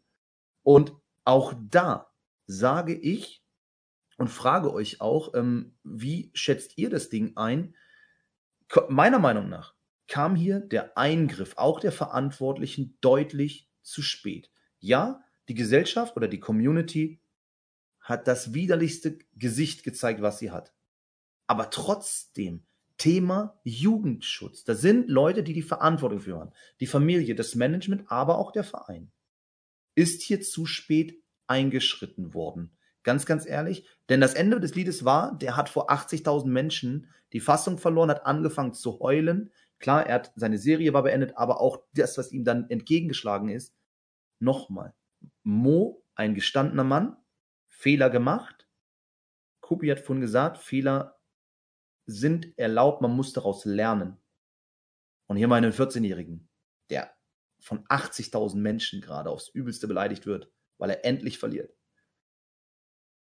Ich sag mal so, Marius, hast du das damals mitbekommen, obwohl FIFA überhaupt nicht deine Bubble ist? Und wenn ähm, ja, deine Meinung? Ich bin, ich bin ehrlich, ich habe es gar nicht mitbekommen, weil FIFA ist okay. nicht meine Bubble. Ähm, ja. Tatsächlich erstmal aus dem Grund. Und ähm, ich bin zweitens, sage ich dazu, da haben auch viele, viele Instanzen vorher schon versagt. Schon wegen der Wortwahl. Erstens, man kann den Chat einstellen, dass da gar nichts passiert. Zweitens, warum? Muss man nur mal eine subjektive Frage stellen. Die haue ich jetzt mal wirklich in den Chat und dann kann man drüber nachdenken. Warum wird der Chat auf Abonnieren only gemacht? Geht's um Cashflow? Okay. Mm, die, die Frage will ich jetzt nur mal reinsetzen, weil das nächste, warum wird ihm niemand sagen, ihr wer, du wirst irgendwann verlieren? Es wird irgendwann enden. Willst du das on Stream haben? Das hätte ihm vorher schon eine Instanz sagen müssen. Denn es wird irgendwann passieren. Es wird irgendwann derjenige kommen. Das war bei Ninjas in Pyjamas mit dem Counter-Strike-Team genauso. Ich meine, die haben 87 Off äh, äh, Offline-Siege gehabt am Stück, ohne dass irgendjemand eine Chance hatte, den irgendwas abzuringen. Und dann irgendwann war das Team da, die die wirklich weggeknüppelt haben. Hm. So, und mh, genau hier hat eine andere Instanz versagt. Erstens hat ihm niemand technisch, wahrscheinlich kannte er diesen technischen Aspekt, aber ich mach, ich bin jetzt hier ehrlich, ich mache einen Vorwurf und da sage ich, da war der Greed da. Da wollte man halt einfach weiter die Abos ziehen und so weiter, sodass die Leute halt das machen, dass da die Chats kommen. Jo, da gehe ich mit, das ist echt unterste Schublade, dass da Leute abonnieren, um was zu machen wurde Wenn, möglich gemacht. Ähm, ich, ich, ich kann es natürlich äh, nicht bewerten, sage ich mhm. ganz ehrlich. Wenn es so wäre, versagt, Thema ja. Jugendschutz auf voller Linie natürlich, denn dann macht man sogar noch mit Leid eines Jugendlichen auch noch Geld. Richtig. Von daher, ich fühle deine Meinung. Ähm, ich kann sie aber definitiv natürlich nicht äh, äh, jetzt werten, ob es so war oder nicht. Ähm, Dominik, du hast das ja dann auch wieder äh, sehr mit einem Zeitversatz aber natürlich mitgekriegt. Ähm, was sagst du zu der Thematik? Ähm, auch hinsichtlich Verfehlungen. Äh, man hat ja eine Pflicht als Verein, als Verantwortlicher, als Management, ähm, egal, als Family vor allem, aber auch als die Eltern, ähm, ja. schon im gewissen Maße alles zu spät oder also wirklich viel zu spät reagiert. Ja, man ist hinterher ja immer schlauer, leider. Ähm, und hinterher muss man sagen, ja, alles zu spät und vieles auch einfach falsch. Ähm, das, das ist so. Ich, ich kenne allerdings tatsächlich sein Management und ich weiß, dass das sehr, sehr fähige Leute sind, ähm, sehr kompetent und ähm, äh, ich kenne auch die Ansprechpartner äh, bei seinem Verein, bei RB Leipzig und auch das sind wirklich äh, sehr pfiffige Typen und ich würde es mal darauf schieben, dass das allesamt ein bisschen unterschätzt wurde. Ähm, allerdings muss ich sagen, aus meiner Sicht, das ist, äh, das kann jeder für sich bewerten, aber aus meiner Sicht wurde trotzdem ein entscheidender Fehler gemacht, vielleicht neben denen, die gerade schon angesprochen wurden, aber ein entscheidender Fehler. Man hat es selbst ein bisschen mitgehypt, indem man sein, sein Score sozusagen Woche für Woche für Woche promotet hat. Ähm, und zwar nicht nur auf Vereins- und eigenen Kanälen, sondern eben auch über große Plattformen 433 und ne, also äh, wirklich sehr, sehr unfassbar reichweitenstarke Kanäle und dadurch hat man es ein Stück weit auch provoziert aus meiner Sicht. So, ich habe wirklich das ist nicht nur so dahergesagt. Ich habe zu meinen, meinen Jungs damals, da war das natürlich auch Thema, diese Se Serie. Ich habe zu denen gesagt, wahrscheinlich würde ich zu irgendeinem Zeitpunkt dem Jungen sagen, verlier bitte mal absichtlich. Wir wissen alle, dass deine Serie vielleicht noch länger gegangen wäre, aber es geht nicht um diese Serie. Darum geht's nicht. Ne, sondern es geht da um ganz andere Themen, nämlich genau um das. Du, du, du machst dich angreifbar. Ob das jetzt gut ist oder nicht, das sei mal dahingestellt. Und das ist natürlich nicht gut, weil Missgunst ist einfach leider ein gesellschaftliches Problem. Ähm, und trotzdem muss man an der Stelle eben so, so einen Jungen schützen. Ähm, deswegen, aber hinterher ist man halt immer schlauer, so muss man einfach sagen. Deswegen maß ich mir nicht an, ähm, zu beurteilen, ob das jetzt äh, falsch oder, oder richtig war. Ähm, ich kenne die Jungs und, und äh, weiß, dass sie sehr fähig sind. Und der ein, das Einzige, was ich anders gemacht hätte, ähm, völlig wertfrei gesprochen, aber ich hätte es eben anders gemacht, ich hätte es nicht selber noch befeuert. So. Ja, und, und genau da sind wir auch beim Thema. Du hast vorhin so schön gesagt, wir sind erfahrene Menschen, wir haben diese Lebenserfahrung und du sagst es ja, ähm, die Gesellschaft ist im gewissen Maße halt so und dieser Neid ist halt da und du hast es damit noch geschürt, das Thema und da, das, da hätte man einfach weitsichtig sein müssen. Aber, und auch hier muss man jetzt einfach genau wieder dein, dein Grundsatz. Fehler werden nun mal gemacht. Entscheidend ist, dass man daraus lernt. Und eben mh, hm, denselben Jungen oder auch andere Talente, andere Jugendliche eben nicht mehr in dieselbe Situation nachher auch bringt. Ich glaube, das ist, das ist ganz, ganz wichtig, dass, ähm, und nicht, äh, wirklich nicht RB im Allgemeinen oder das Management oder die Family, sondern die Gesellschaft oder wir als Community insgesamt müssen daraus gelernt haben. Weil äh, wir haben das vorhin im Eingang, habe ich das gesagt, was können E-Sport und realer Sport vielleicht auch voneinander lernen und Fehler, die vielleicht irgendwo schon gemacht wurden, nicht nochmal zu machen. Und ich glaube, das ist wieder ein wichtiger Punkt, um, um das auch ganz sachlich hier einfach zu machen. Daraus ja, lernen wir alle. Jan, lass mich vielleicht eine Sache ergänzen, weil ich habe gestern, glaube ich, in ja. unserem Gespräch schon gesagt, wir Menschen sind es, die sich selbst die Preise so ein bisschen versauen. Ne? und ich glaube, das passt auch hier wieder ganz gut. Ja. Weil äh, natürlich ist das so, dass man dann versucht, die Kuh ein Stück weit zu melken, weil die Mechaniken dieser Branche einfach vielleicht ein Stück weit auch erfordern oder, oder verlangen, dass man dann Profit daraus zieht, dass man die Reichweite des Jungen aufbaut, ne, um all diese, die, diese, diesen Fame und diese positiven Aspekte, die es dann gibt, sozusagen für sich nutzen zu können.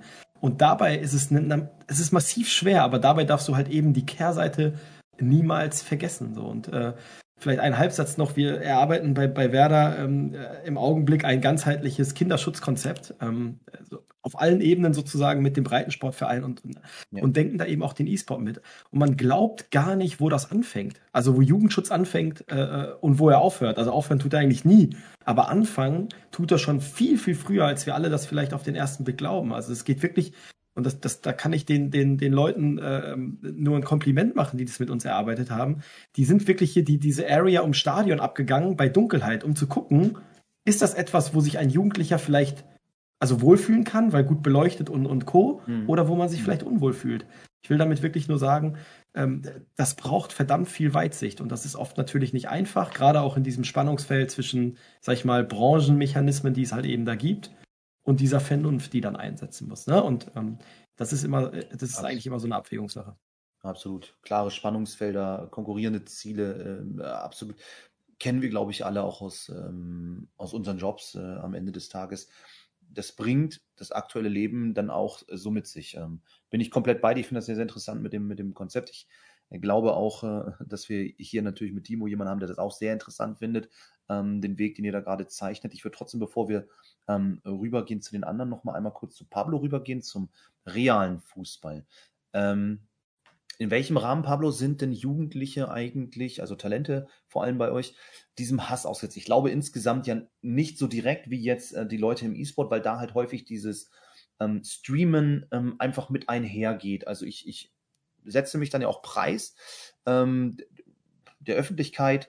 Ich, ich erzähle von mir, ich zeige, wie ich bin und muss dann damit natürlich auch leben, dass es Reaktionen darauf gibt. Ähm, ich glaube, Fußball, hast du schon gesagt, E-Sport ähm, auch, gibt es auch bei euren Jungs und Mädels, aber ähm, ich glaube nicht, dass die Masse streamt, aber vielleicht ja auch welche. Lass uns mal teilhaben, inwiefern äh, ist es denn für die Jugendlichen bei euch so, dass, dass sie auch Hass widerfahren? Ist es vielleicht eher Social Media bei euch? Und wie geht ihr damit um und wie bereitet ihr sie darauf vor? Also generell ist es ja so, dass äh, ähm, das Thema Hass, äh, Neid, Missgunst äh, äh, in der Gesellschaft äh, verankert ist. Ähm, mhm. Man muss halt einfach wissen, ähm, wie man sich bewegt, ähm, was man von sich preisgibt und welche Kanäle man nutzt. Man kann auch, äh, auch wenn man nicht online ist, Hass erfahren. Wenn ich äh, äh, ähm, das ist nun mal auch die Gesellschaft in Deutschland, muss man auch sagen. In anderen Ländern wird das vielleicht anders gehandhabt. Wenn ich eine dicke Karre habe mit 18, weil ich ein jung, junger Profi bin und durch die Gegend fahre und so tue, als äh, äh, gibt es keinen Morgen oder äh, die Welt gehört mir, muss man damit rechnen, dass man Hass erfährt. Ähm, wenn ich im Online, auch äh, auf Instagram oder sonst was, alles Mögliche poste äh, äh, wie ich einkaufen gehe, wie ich mir eine teure Uhr kaufe oder sonst was, werden Leute sich äußern. Ähm, auf der einen Seite kann man zwar sagen, ähm, ja, es ist schade, dass nicht jeder so leben kann, wie man, wie er möchte. Auf der anderen Seite muss man halt immer sagen, in welcher, in welcher Gesellschaft lebe ich? Und das ist so ein Rahmen, den wir versuchen zu setzen. Die Jugendlichen müssen lernen, dass alles, was sie tun, ähm, äh, eine Konsequenz hat. Ne? Äh, wenn du positive Aspekte anschiebst, äh, hm. zum Beispiel viel trainierst, erntest du gute Leistung. Ernährst du dich schlecht, äh, kriegst einen Leistungsabfall. Ähm, postest du viel, musst du damit rechnen, dass auch Rückmeldungen kommen. Und äh, das ist das, was man äh, denen erstmal beibringen möchte.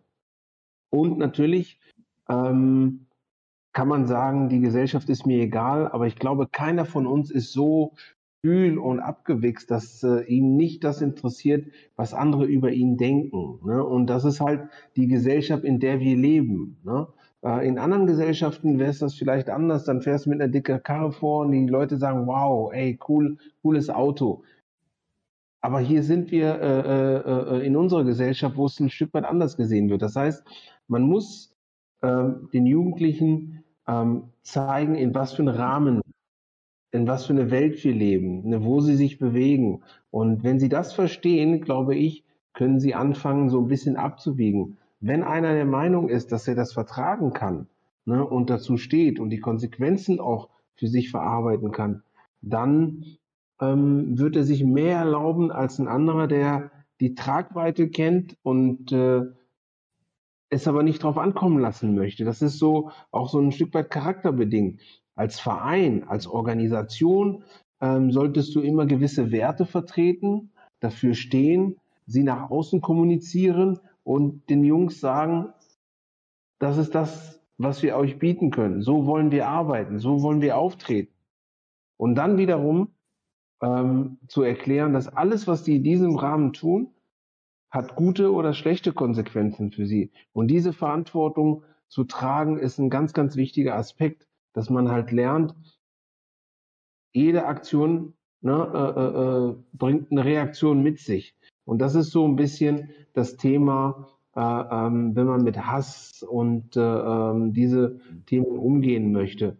Natürlich äh, kommt dazu, dass im Internet ähm, sehr, sehr viel anonym passieren kann dass, dass die Leute viel freier sind, sich zu äußern, weil sie keine Angst haben müssen vor, einer direkten Reaktion. Aber da sind auch Themen, die man einfach äh, vorbringen muss. Und ich bin immer dafür, offen und ehrlich auch schon mit den jungen Menschen zu sprechen, weil ähm, und denen die Sachen auch plastisch mal vorbei äh, äh vorzuführen, ne? damit sie das verstehen. Das ist, äh, äh, damit habe ich sehr gute Erfahrungen gemacht. Ja, sehr, sehr interessanter äh, Punkt, den du, den du da bringst. Und genau, Aktio, Reaktio ist natürlich ein, ein klassisches Muster. Ähm, das muss man äh, lernen. Und Reaktionen sind halt nicht immer positiv. Die sind auch ab und an negativ nun einmal.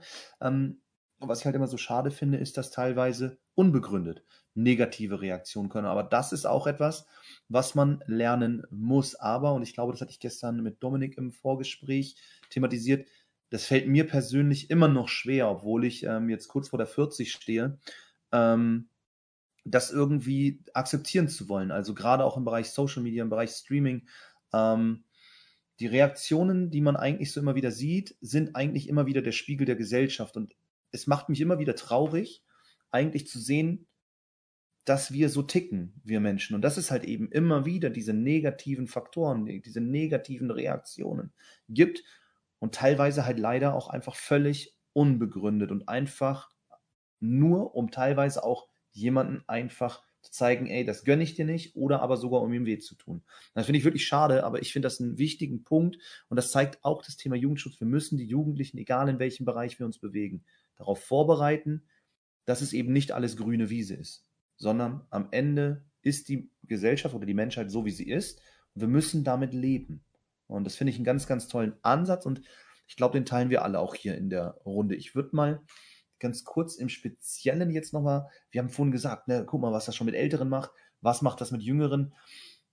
Ich hatte auch mit Dominik gestern das Thema, ähm, wir haben, also der E-Sport lebt davon, dass wir ähm, ja, Chancengleichheit haben. Trotzdem ist es so, im FIFA-Bereich als Beispiel, dass wir in der VBL keine Dame haben, die halt spielen. wir haben so ein bisschen gefragt, woran könnte das äh, liegen? Und jetzt sind wir doch mal ganz ehrlich, was wir hier alles heute schon besprochen haben, was Leuten widerfährt, die halt streamen. Und das gehört in gewissem Maße nun mal mit dazu, wenn ich diesen Weg E-Sportler eingehen möchte, weil ich muss meine Reichweite äh, irgendwo generieren. Ich muss hinkriegen, dass mich jemand überhaupt registriert, dass ich gute Ergebnisse habe.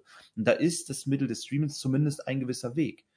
Und ähm, die Frage, die sich jetzt mir stellt, ist das Thema Scham, Angst vor diesen Reaktionen eventuell so groß, dass Mädchen nochmal sich schwerer tun, diese Hemmschwelle einfach zu durchbrechen und sich eben, ähm, ja, dann auch, wie soll ich sagen, ähm, ähm, dazu entschließen zu streamen.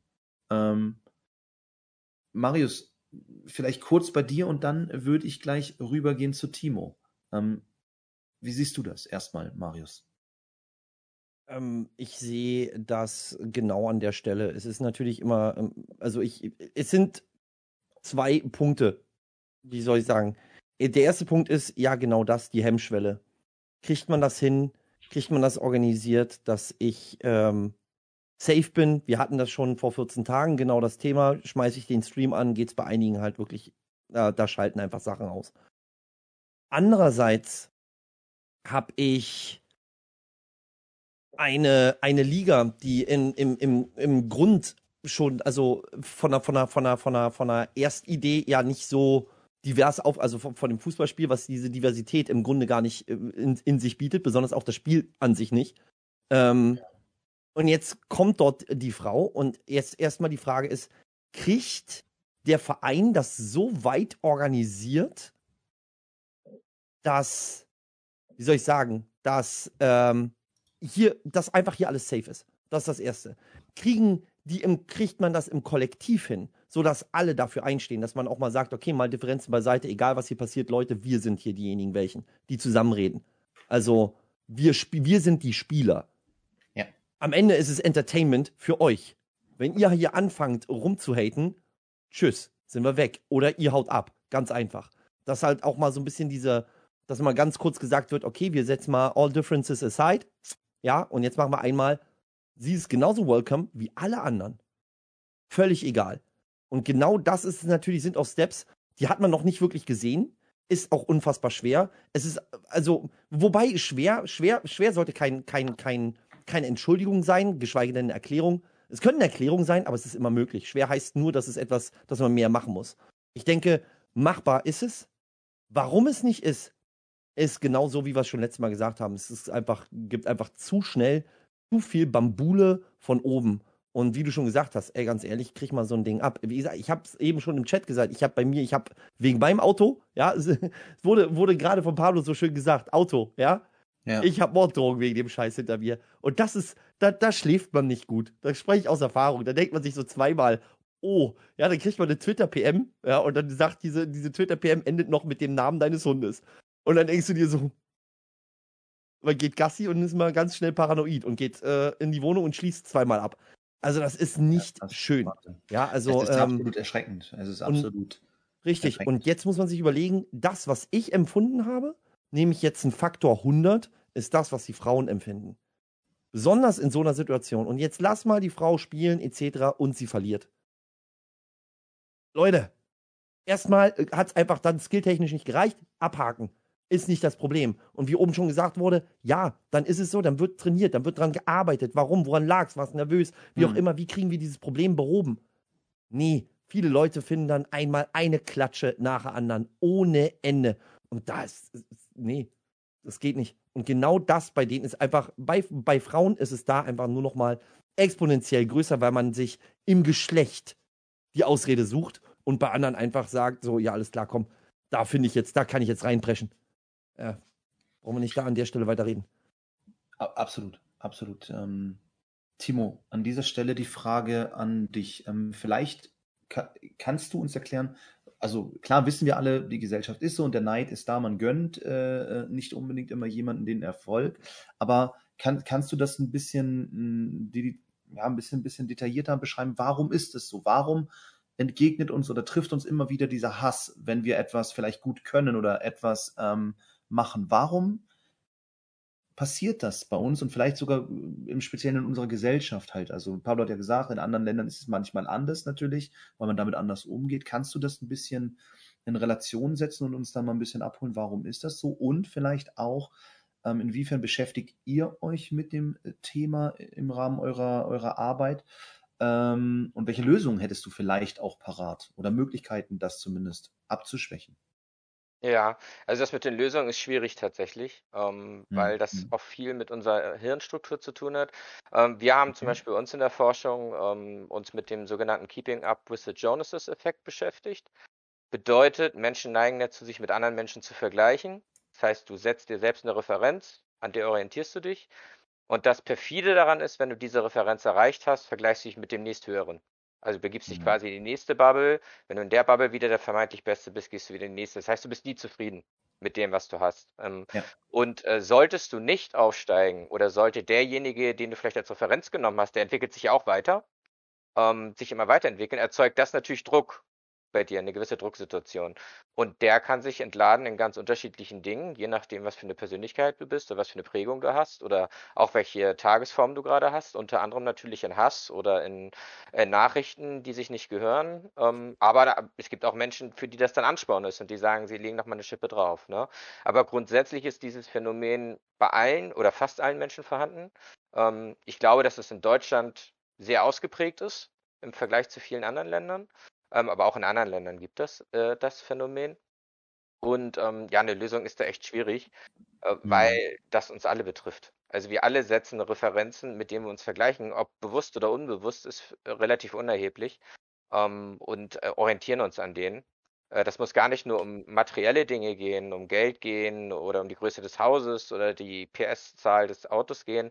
Das kann auch darum äh, handeln, äh, um virtuelle Güter zum Beispiel. Also NFTs zum Beispiel sind gerade ein großes Thema. Oder es kann gehen um Erfolge, die erzielt worden sind, um den Jobtitel, der auf der Visitenkarte steht oder das Unternehmen, ja. bei dem man arbeitet. Also da gibt es ganz, ganz viele Anhaltspunkte, an denen man sich orientieren kann. Und äh, vielleicht noch ein, kurze, äh, ein kurzer Satz zu dem, was äh, Diversity angeht. Also wir hatten ja gerade über Frauen gesprochen.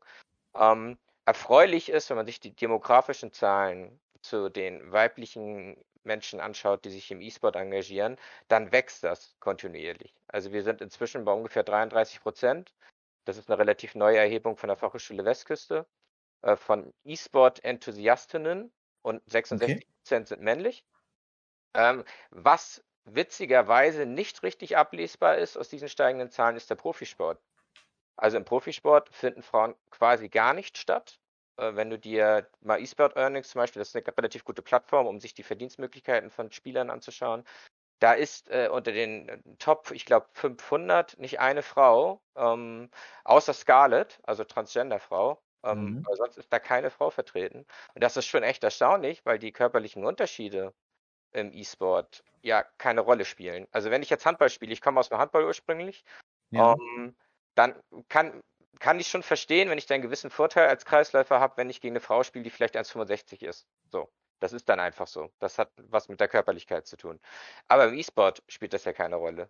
Sondern da sind ja Frauen grundsätzlich genauso leistungsfähig in allen Bereichen äh, wie Männer. Deswegen ist das sehr erstaunlich. Und wenn du da die Frage nach dem Warum stellst, auch das hatten wir gerade das Thema.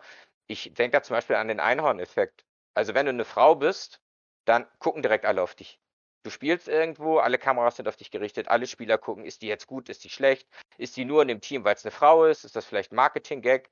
Und das erzeugt ja nochmal so einen immensen Druck, den männliche Spieler ja gar nicht haben, weil die eben nicht dieses Einhorn sind, was dann, was dann darum läuft, ähm, was viele Frauen sagen, und auch da habe ich schon Gespräche in Interviews geführt, also auf wissenschaftlicher Basis, äh, die gesagt haben, das Talent ist da, die Fähigkeiten sind da, aber da habe ich einfach keine Lust zu mir das anzutun.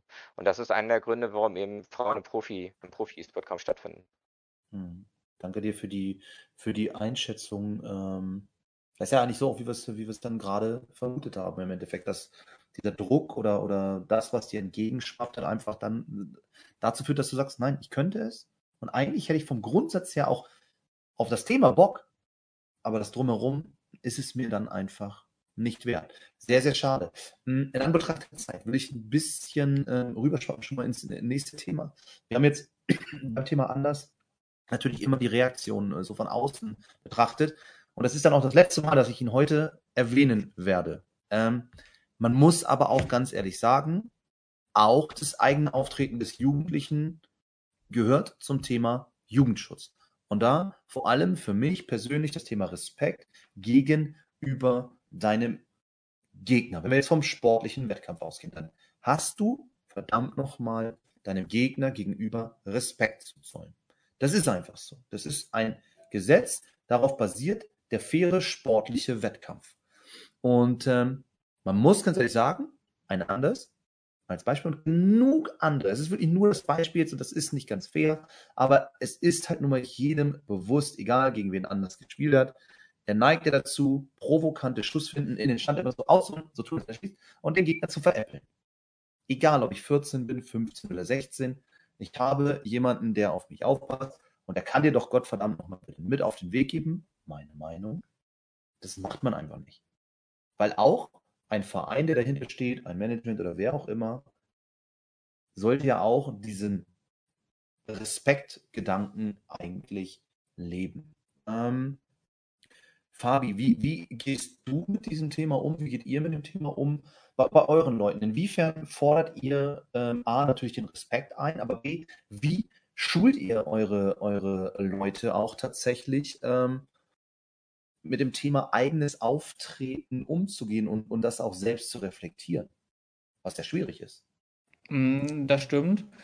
Wir versuchen mit unseren Talents ähm, regelmäßig solche Gespräche zu führen ähm, ja. Und wir schauen uns auch äh, immer das Spiel, wenn es dann wichtige Spiele gewesen sind, natürlich nicht so das tägliche Training, ähm, aber zum Beispiel in der Weekend League, wenn man bei Turnieren teilnimmt, ähm, schauen wir uns im Nachgang die Spiele nochmal an, ähm, weil ich weiß nicht, warum das so ist. Ähm, es wird halt wirklich von den, von den großen Playern teilweise vorgelebt, das zu tun in ihren Streams. Ne? Mhm. mhm dann hat man manchmal so ein bisschen das Gefühl, dass sich dann, wenn man dann schon 2-3-0 führt, ähm, dass sich so eine gewisse. Ähm, das ist so ein, so ein Mittel, was wir halt versuchen, den, den jungen Spielern mit auf den Weg zu gehen. Das ist natürlich schwer, ähm, wenn man das dann bei den großen Playern, bei Twitch zum Beispiel sieht, ne, die das dann machen. Ähm, dann ist das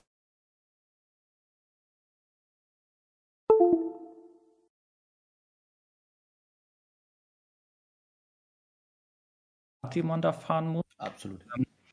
Und man kennt es ja auch selbst vielleicht so ein bisschen so aus der eigenen Jugend, ne? wenn man so gesagt hat, so was die Älteren so gesagt haben, so ja, schön, dass du es mir jetzt gesagt hast. Ähm, ich guck mal, wie ich es jetzt halt wirklich umsetze. Ähm, diese Selbstreflexion ist halt ein langer und schwieriger Prozess. Ähm, aber ich glaube, je öfter und je eher man damit beginnt, desto einfacher wird es auch für die, für die Kids und für die Talents zu verstehen, wie wichtig das eigentlich ist, dem Gegenüber seinen Respekt zu zollen, den man ja selber auch einfordert an einer gewissen Stelle. Da, da sagst du was, was, was, was Schönes, Fabi. Je früher man damit anfängt und vor einem Management, vor einer Orga, vor einem Verein, vor einem Veranstalter, um euch mal alle jetzt gerade hier namentlich abzuholen, gibt es ja noch eine Instanz, nämlich das Elternhaus. Und ähm, ich stelle mal wieder ganz provokant die Frage, ähm, inwieweit können denn Orgas, Vereine, Management überhaupt oder sollten überhaupt darauf Einfluss nehmen? Also, dass wir sollten, sind wir uns einig, aber ist das nicht auch in gewissem Maße Aufgabe eigentlich des Elternhauses, ähm, zumindest deinem Jungen, deinem Mädchen mitzugeben, ähm, wie du dich dann halt ähm, verhältst. Ähm, Dominik, ich, ich finde, ihr habt ein tolles Beispiel. Ich finde Max äh, Gröner, also die Weiners, ist ein tolles Beispiel aus der Ferne jetzt betrachtet ähm, für einen jungen Spieler, einen talentierten Spieler, der aber sehr geerdet, sehr zielstrebig ähm, rüberkommt, aber auch weiß, worauf es ankommt. Ich vermute, jetzt mal so aus meiner Erfahrung heraus, dass das Elternhaus da eine gewisse Vorbildfunktion auch auf jeden Fall erfüllt. Ähm, kannst du das so bestätigen? Und wie wichtig findet ihr als Werder Bremen diesen Kontakt, diesen Schulterschluss zusammen mit der Familie auch der, der jungen Leute, mit denen ihr zusammenarbeitet?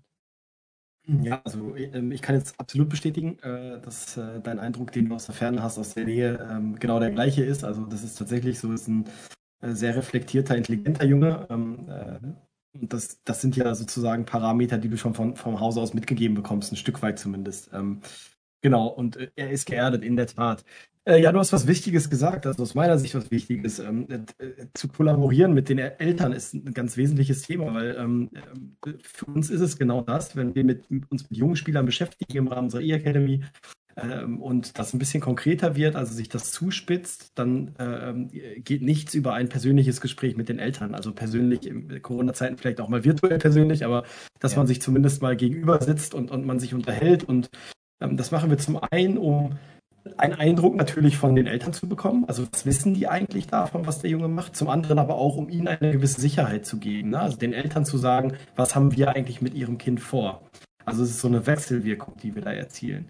Ähm, und du hast mit deiner These aus meiner Sicht völlig recht, dass natürlich so Grundelemente äh, von, vom Hause aus in der Erziehung sozusagen mitgegeben werden müssen und sollten gibt aber ja leider genug Beispiele aus den unterschiedlichsten Gründen, warum das nicht gemacht wird oder werden kann. Ähm, das sollte aus meiner Sicht aber jetzt nicht die Hürde sein, dann zu sagen, wir nehmen uns der Aufgabe trotzdem an, äh, sondern man hat ja auch die Möglichkeit, wir haben es ja gerade gesagt, ist, äh, der E-Sport steht ja ein Stück weit auch für Gleichheit. Man hat natürlich auch die Möglichkeit, den, den jungen Leuten damit so eine Tür zu öffnen, vielleicht ein Stück weit auszubrechen. Ne? Also ähm, aus, aus dem klingt dramatisch, aber aus dem bisherigen Leben. Also man kann da schon auch so eine gewisse Rolle einnehmen. Dass man das natürlich nicht bei ganz vielen und zu 100 Prozent machen kann und dass eine gewisse Basis trotzdem da sein muss, das ist völlig unstrittig. Aber trotzdem ähm, ist das dann, äh, irgendjemand, ich glaube Marius war es gesagt, äh, äh, das ist dann etwas aufwendiger, wenn es komplizierter wird, wenn es schwieriger wird. Aber es darf aus meiner Sicht auch an der Stelle da nicht das Stoppschild sein. Ne? Also, also sofern relativ viel drumherum passt, ist es dann eben doch auch die Aufgabe eines Vereins, eines Clans, eines äh, Managements, ich weiß es nicht, sich damit zu beschäftigen aus meiner Sicht. Absolut. Und da habt ihr beide auch äh, vollkommen recht, Marius. Und du, Pablo, ich weiß, ähm, das ist natürlich auch ein Punkt, wo du sehr gerne ähm, was zu sagen möchtest. Ähm, also ihr werdet damit ja auch tagtäglich mehrfach konfrontiert. Ähm, ihr, ihr, habt natürlich äh, diverse Jahrgänge, viele, viele Spieler dann auch innerhalb eines Jahrgangs. Äh, lass uns kurz nochmal deine Sichtweise oder deine Gedanken dazu ähm, ja, hören. Ich glaube, ähm, das ist richtig. Die, das erste Thema geht immer aus dem Elternhaus heraus, aber man muss auch ganz klar sagen, dass nicht jeder oder jedes Kind die gleichen Möglichkeiten hat. Ne? Das ist im E-Sport, das ist äh, im, im, normalen Vereinssport genauso. Ähm, es gibt viele äh, Kinder, die äh, äh, ähm, nicht die gleichen Chancen oder Startchancen haben. Und dessen muss man sich auch bewusst sein. Deswegen finde ich, ähm, klar, die Hauptverantwortung liegt bei den Eltern, aber wir haben als Gesellschaft eine Verantwortung. Wir haben als, äh, als, äh, als Club, als Organisation, als Verein eine, eine, eine Verantwortung, gerade deshalb äh, äh, ähm, auch äh, uns so aufzustellen, dass wir den Kindern ähm, das Maximum mitgeben können. Ne? Und äh, äh, deswegen möchte ich gar nicht, dass wir uns da rausziehen. Ne? Ähm, ein, Im Fußball zum Beispiel ist es so, dass ein Junge, der aus äh, gutem Hause kommt, sage ich mal, äh, in einem Einfamilienhaus mit Garten aufwächst, äh, äh mit vielleicht nur zwei Geschwistern, anders aufwächst als äh, ein Junge, der in Moabit in einem, in einem ähm, in einer Dreizimmerwohnung mit fünf, sechs, sieben Leuten lebt. Das, das, das, das gibt es alles. Ne?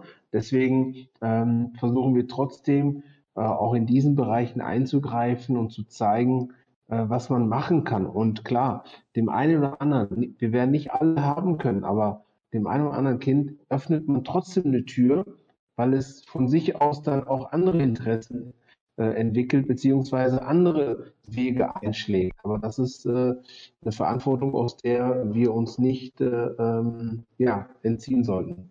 Ich, ich finde das toll, dass ihr fünf das ja alle auch ähm, so seht. Also das hat man ja auch schon in den Vorgesprächen gehört. Wir haben es gerade bei Dominik gehört, wir haben es bei Marius gerade auch gehört. Ähm, ihr, ihr, entzieht euch halt nicht dieser Verpflichtung auch, ne? denn das ist natürlich immer ein bisschen überspitzt dargestellt. Also das Elternhaus sollte die Basis legen, aber am Ende des Tages ähm, müssten wir ja gucken, wo können wir jemandem helfen. Und äh, wenn man merkt, da sind Defizite, dann kann man A, es so machen wie viele andere auch und darüber urteilen oder aber, und ihr seid dann halt ein wichtiger Bestandteil des Lebensabschnitts, ähm, ihr könnt denjenigen unter die Arme greifen und unterstützen und vielleicht, ich glaube, du hast es so schön gesagt, dann halt ähm, auf den richtigen Weg führen, auch wenn du gesagt hast, das ist vielleicht nicht der richtige Ausdruck, aber zumindest unterstützen und ähm, ja, ihnen dabei helfen, dann einen, ähm, einen anderen Weg vielleicht auch einzuschlagen. Finde ich ähm, sehr, sehr toll. Das Thema Aufklärung dürfen wir, glaube ich, aber auch nicht vergessen, denn ähm, gerade was die Eltern oder auch die Politik im Allgemeinen angeht, die Sichtweise auch der Gesellschaft auf den E-Sport. Ähm, ich glaube, viele Eltern, wir haben es vorhin ja schon mal angesprochen auch, ähm, wissen eigentlich gar nicht, was so im Bereich E-Sport, im Bereich Streaming überhaupt auf die Kinder zukommt. Ich glaube, das ist ein ganz, ganz ähm, wichtiger Punkt. Und äh, Timo, lass, lass uns doch mal kurz ähm, vielleicht da eure Erfahrungen kurz zu hören. Ist es wirklich so, dass viele Eltern eigentlich aktuell gar nicht genau wissen, was passiert denn eigentlich in, in, in dem World Wide Web? Was passiert beim Streaming? Was passiert beim E-Sport? Absolut. Also da ist viel Unkenntnis. Ähm, ja. Viele Eltern sind sehr bemüht, sich das schlau zu machen. Ähm, okay. Aber ich glaube, wenn man gerade nicht in der, in der Streaming- und E-Sport-Bubble drin ist, ist es erstmal schwer reinzukommen. Ähm, und wenn man drin ist, ist es schwer, sich zu orientieren. Also gerade wenn du ein Mensch bist, der keine hohe technische Affinität hat, sind da viele Hürden. Äh, das fängt bei der Fachsprache an, das geht über die technische Umsetzung. Äh, das fängt schon damit an, zu verstehen, dass Streaming etwas live äh, gerade passiert und kein Video ist quasi, das bei YouTube hochgeladen worden ist. Auch das haben wir immer wieder in Elterngesprächen festgestellt, dass wir eben erstmal deutlich machen mussten, dass das was live ist. Das heißt, das kann nicht nachbearbeitet werden, das kann nicht zurückgenommen werden. Das, was da passiert auf Twitch, das ist da passiert und äh, dementsprechend, wenn das Kind im Brunnen gefallen ist, dann ist es da drin. Und äh, da haben wir gerade in Elterngesprächen, also gerade in der Vereinsarbeit, ganz oft festgestellt, dass wir deutlich machen mussten, erstens ähm, vorher aufklären, vorher das Kind wahrschauen, was ist zu tun und was nicht äh, auch sich gern daneben setzen und einmal gucken, was passiert, damit man auch direkt eingreifen kann, wenn was Falsches passiert. Und der zweite Schritt ist äh, zu sagen, dass ähm, diese äh, Clips quasi oder die, die Streams ähm, ja auch als Video häufig gespeichert werden. Schön. Und äh, das Internet vergisst halt nicht. Also alles, was in dem Internet passiert, ist da drin. Und ich arbeite ja hauptberuflich eigentlich nicht im E-Sport, sondern in der Personalabteilung. Und irgendwann sitzt dann da so ein Timo und hat dann die Bewerbung vom 16-, 17-Jährigen auf dem Tisch liegen und Timo fängt halt an zu googeln, um mal zu gucken, was hat derjenige so im Internet gemacht. Wenn ich da dann halt Dinge finde, die in bestimmte Richtungen gehen, die schon fast unentschuldbar sind, dann spielt das für mich persönlich dann auch keine Rolle mehr, war derjenige jetzt 14, 15 oder 16. Wenn das einfach bestimmte Sachen sind, dann ist da eine rote Linie überschritten.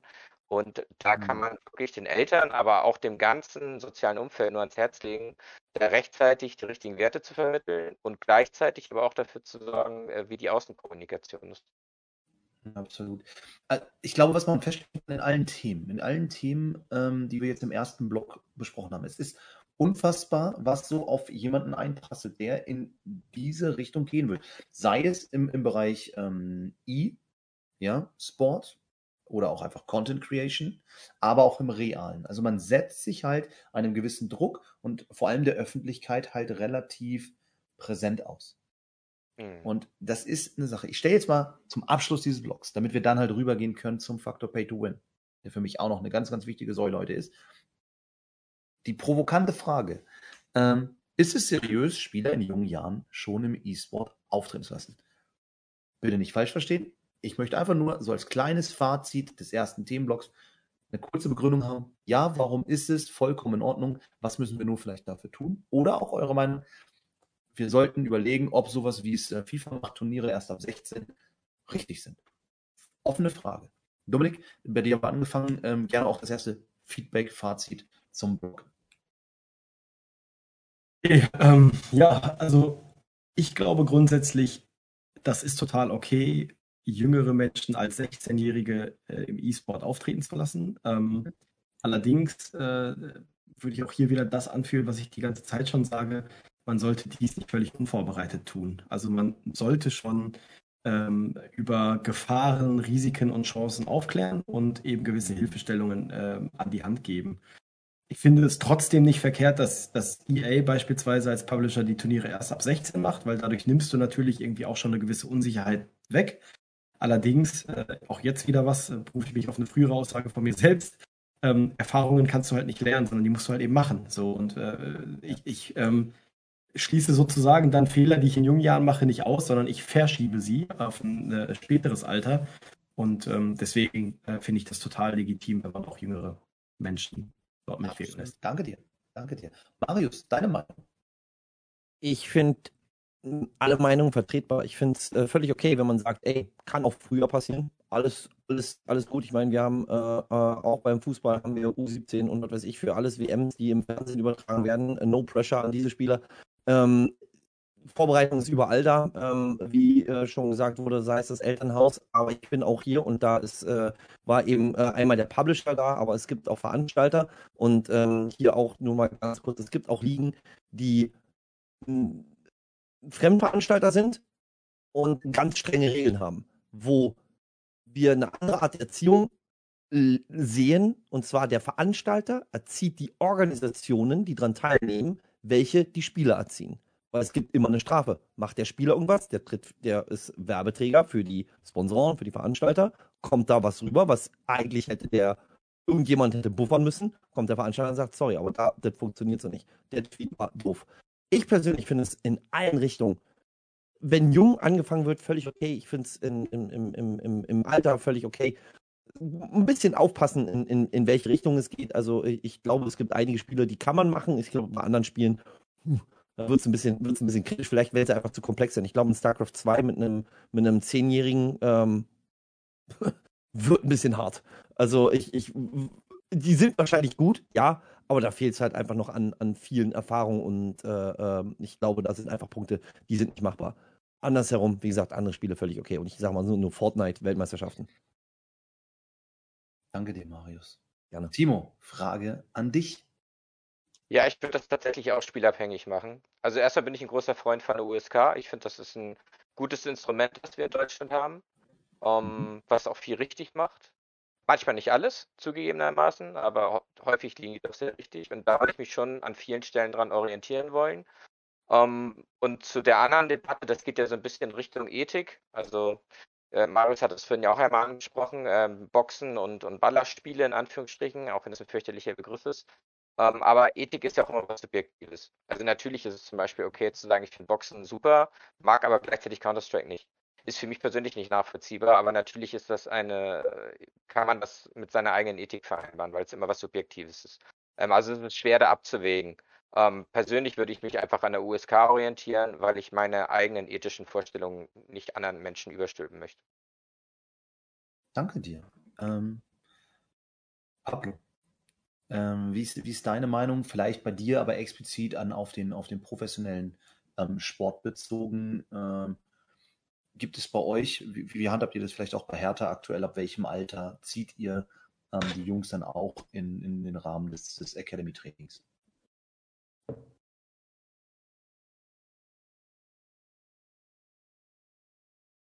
Kannst, kannst du mich hören, Pablo?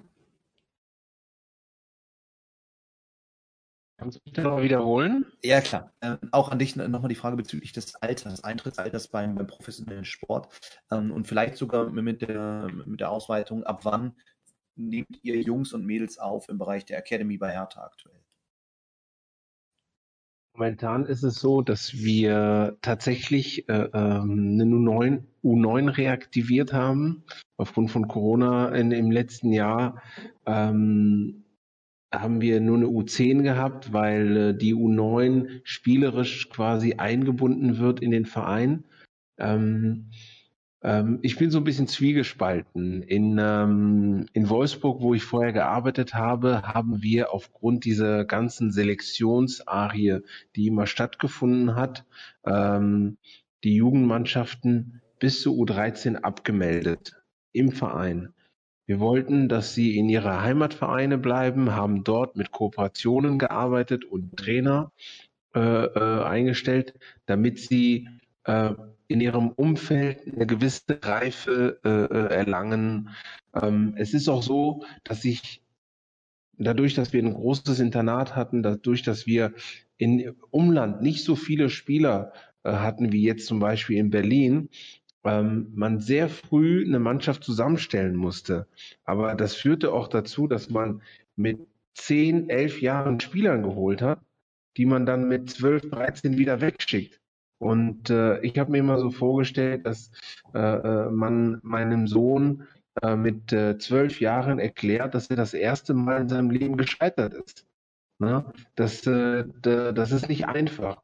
Und ähm, ähm, deshalb ist es zum Beispiel hier in Berlin, wo der Konkurrenzkampf natürlich auf so einem äh, in so einer Großstadt viel, viel enger, äh, viel größer ist, wo du eigentlich gezwungen bist, relativ früh dich festzulegen, weil ähm, die erste Bindung, und das ist halt die Krux, die die Jungs in diesen jungen Jahren erfahren mit dem Verein, ähm, so, so hängen bleibt, dass es äh, dann schwer wird, die aus der Stadt zu holen. Wir wollen die besten Spieler hier haben. Deswegen ähm, versuchen wir äh, zum Beispiel mit äh, ähm, Verpflichtungsthemen so umzugehen, dass wir zum Beispiel sagen, wenn wir einen Jungen holen, egal ob er einschlägt oder nicht, kriegt er jetzt ein zweites Jahr. Also es gibt keinen Spieler, den wir holen und nach einer Saison wegschicken, egal ob er performt hat oder nicht, weil man auch oft nicht weiß, wie Jungs sich entwickeln.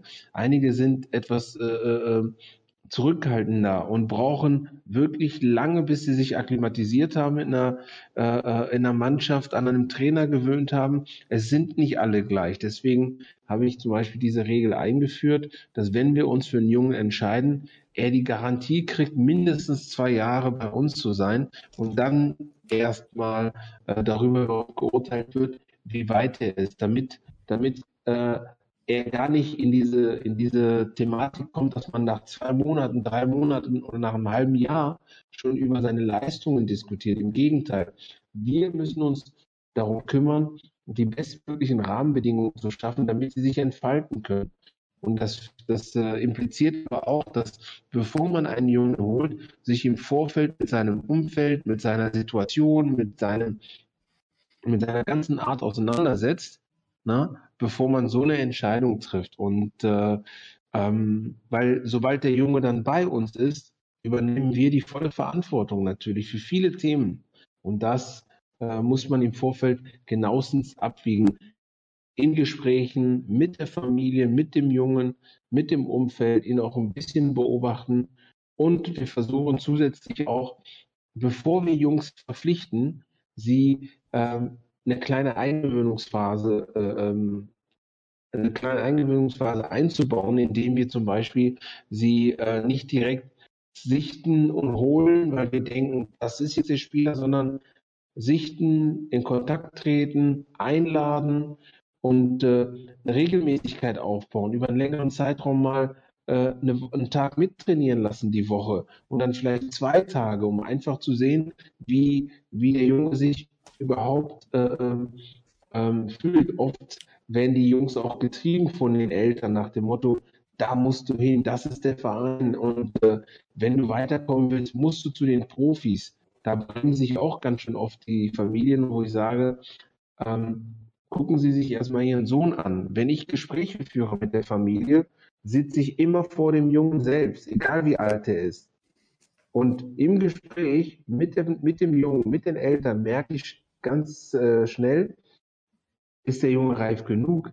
Kann er mit dir reden? Guckt er dir in die Augen? Oder sind das die Eltern, die für ihn reden? Ne? Das äh, sagt äh, auch sehr viel aus. Also man muss sich, ähm, wenn man eine Verantwortung übernimmt, äh, im Vorfeld sehr, sehr gründlich darum äh, kümmern, eine größtmögliche Anzahl an Informationen zu kriegen und die dann auch zu bewerten, bevor man den Jungs ähm, ja, sowas zumutet. Ja, Träume zerstört auch. Also da will ich ganz kurz nochmal einhaken, finde ich auch gut. Ich kenne das Thema auch von Werder, definitiv bei uns äh, DFB-Talente, die dann auch bei Werder ähm, sind und Werder macht das wirklich teilweise über Jahre, nimmt die Jungs auf, nimmt sie mit in den Trainingsbetrieb, aber auch zu Testspielwochenenden etc. Ähm, finde ich einen, super Weg, den Jungs halt die Möglichkeit zu geben, sich auch nicht komplett aus ihrem bekannten Umfeld halt auszusonnen, sondern weiterhin dort drin zu bleiben, aber parallel on top immer näher an den Verein herangeführt zu werden, finde ich eine sehr, sehr interessante Sache. Dann das Thema Berlin, klar. Ihr habt Hertha, ihr habt Union, ihr habt TB, ihr habt mittlerweile Zehlendorf in der Bundesliga sogar. Da ist natürlich nochmal ein komplett anderer Druck, als es sicherlich in Wolfsburg dann war, wo man dann halt im gewissen Umfeld Eintracht Braunschweig hatte, vielleicht Hannover 96 dann schon ein bisschen weiter. Ähm, gar keine Frage. Und äh, Zeit geben, um sie nicht zu enttäuschen, ist das eine natürlich auch Thema Jugendschutz wiederum. Finde ich toll, dass ihr das so seht. Ich erinnere mich aber noch an eine Sache, auch Elvis, Elvis Retschbektai ähm, war nicht unbedingt, äh, er war kurz davor, dass er es vielleicht bei der U23 nicht schafft, nicht verlängert wird. Platz wurde frei, man hat ihn verlängert. Im selben Jahr ist er Profi bei euch geworden. Mittlerweile gestandener ähm, Fußballprofi tatsächlich. Also, was so ein halbes Jahr Unterschied selbst in dem Alter noch bewirken kann, ist schon der Wahnsinn. Und warten und Zeit geben kann sich auszahlen. Und deswegen, da bin ich bei euch, finde ich wirklich wichtig. Fabi, trotz alledem, abschließend auch an dich zu diesem Blog, dein Statement. Wie siehst du das? Ähm, ja, also meine, meine Vorredner haben es ja schon sehr gut zusammengefasst, sage ich mal. Ähm, Timo hat es schön gesagt. Ähm, es lässt sich ja auf jeden Fall nicht auf ein, auf ein Spiel herunter, oder man sollte es auf jedes Spiel einzeln herunterbrechen.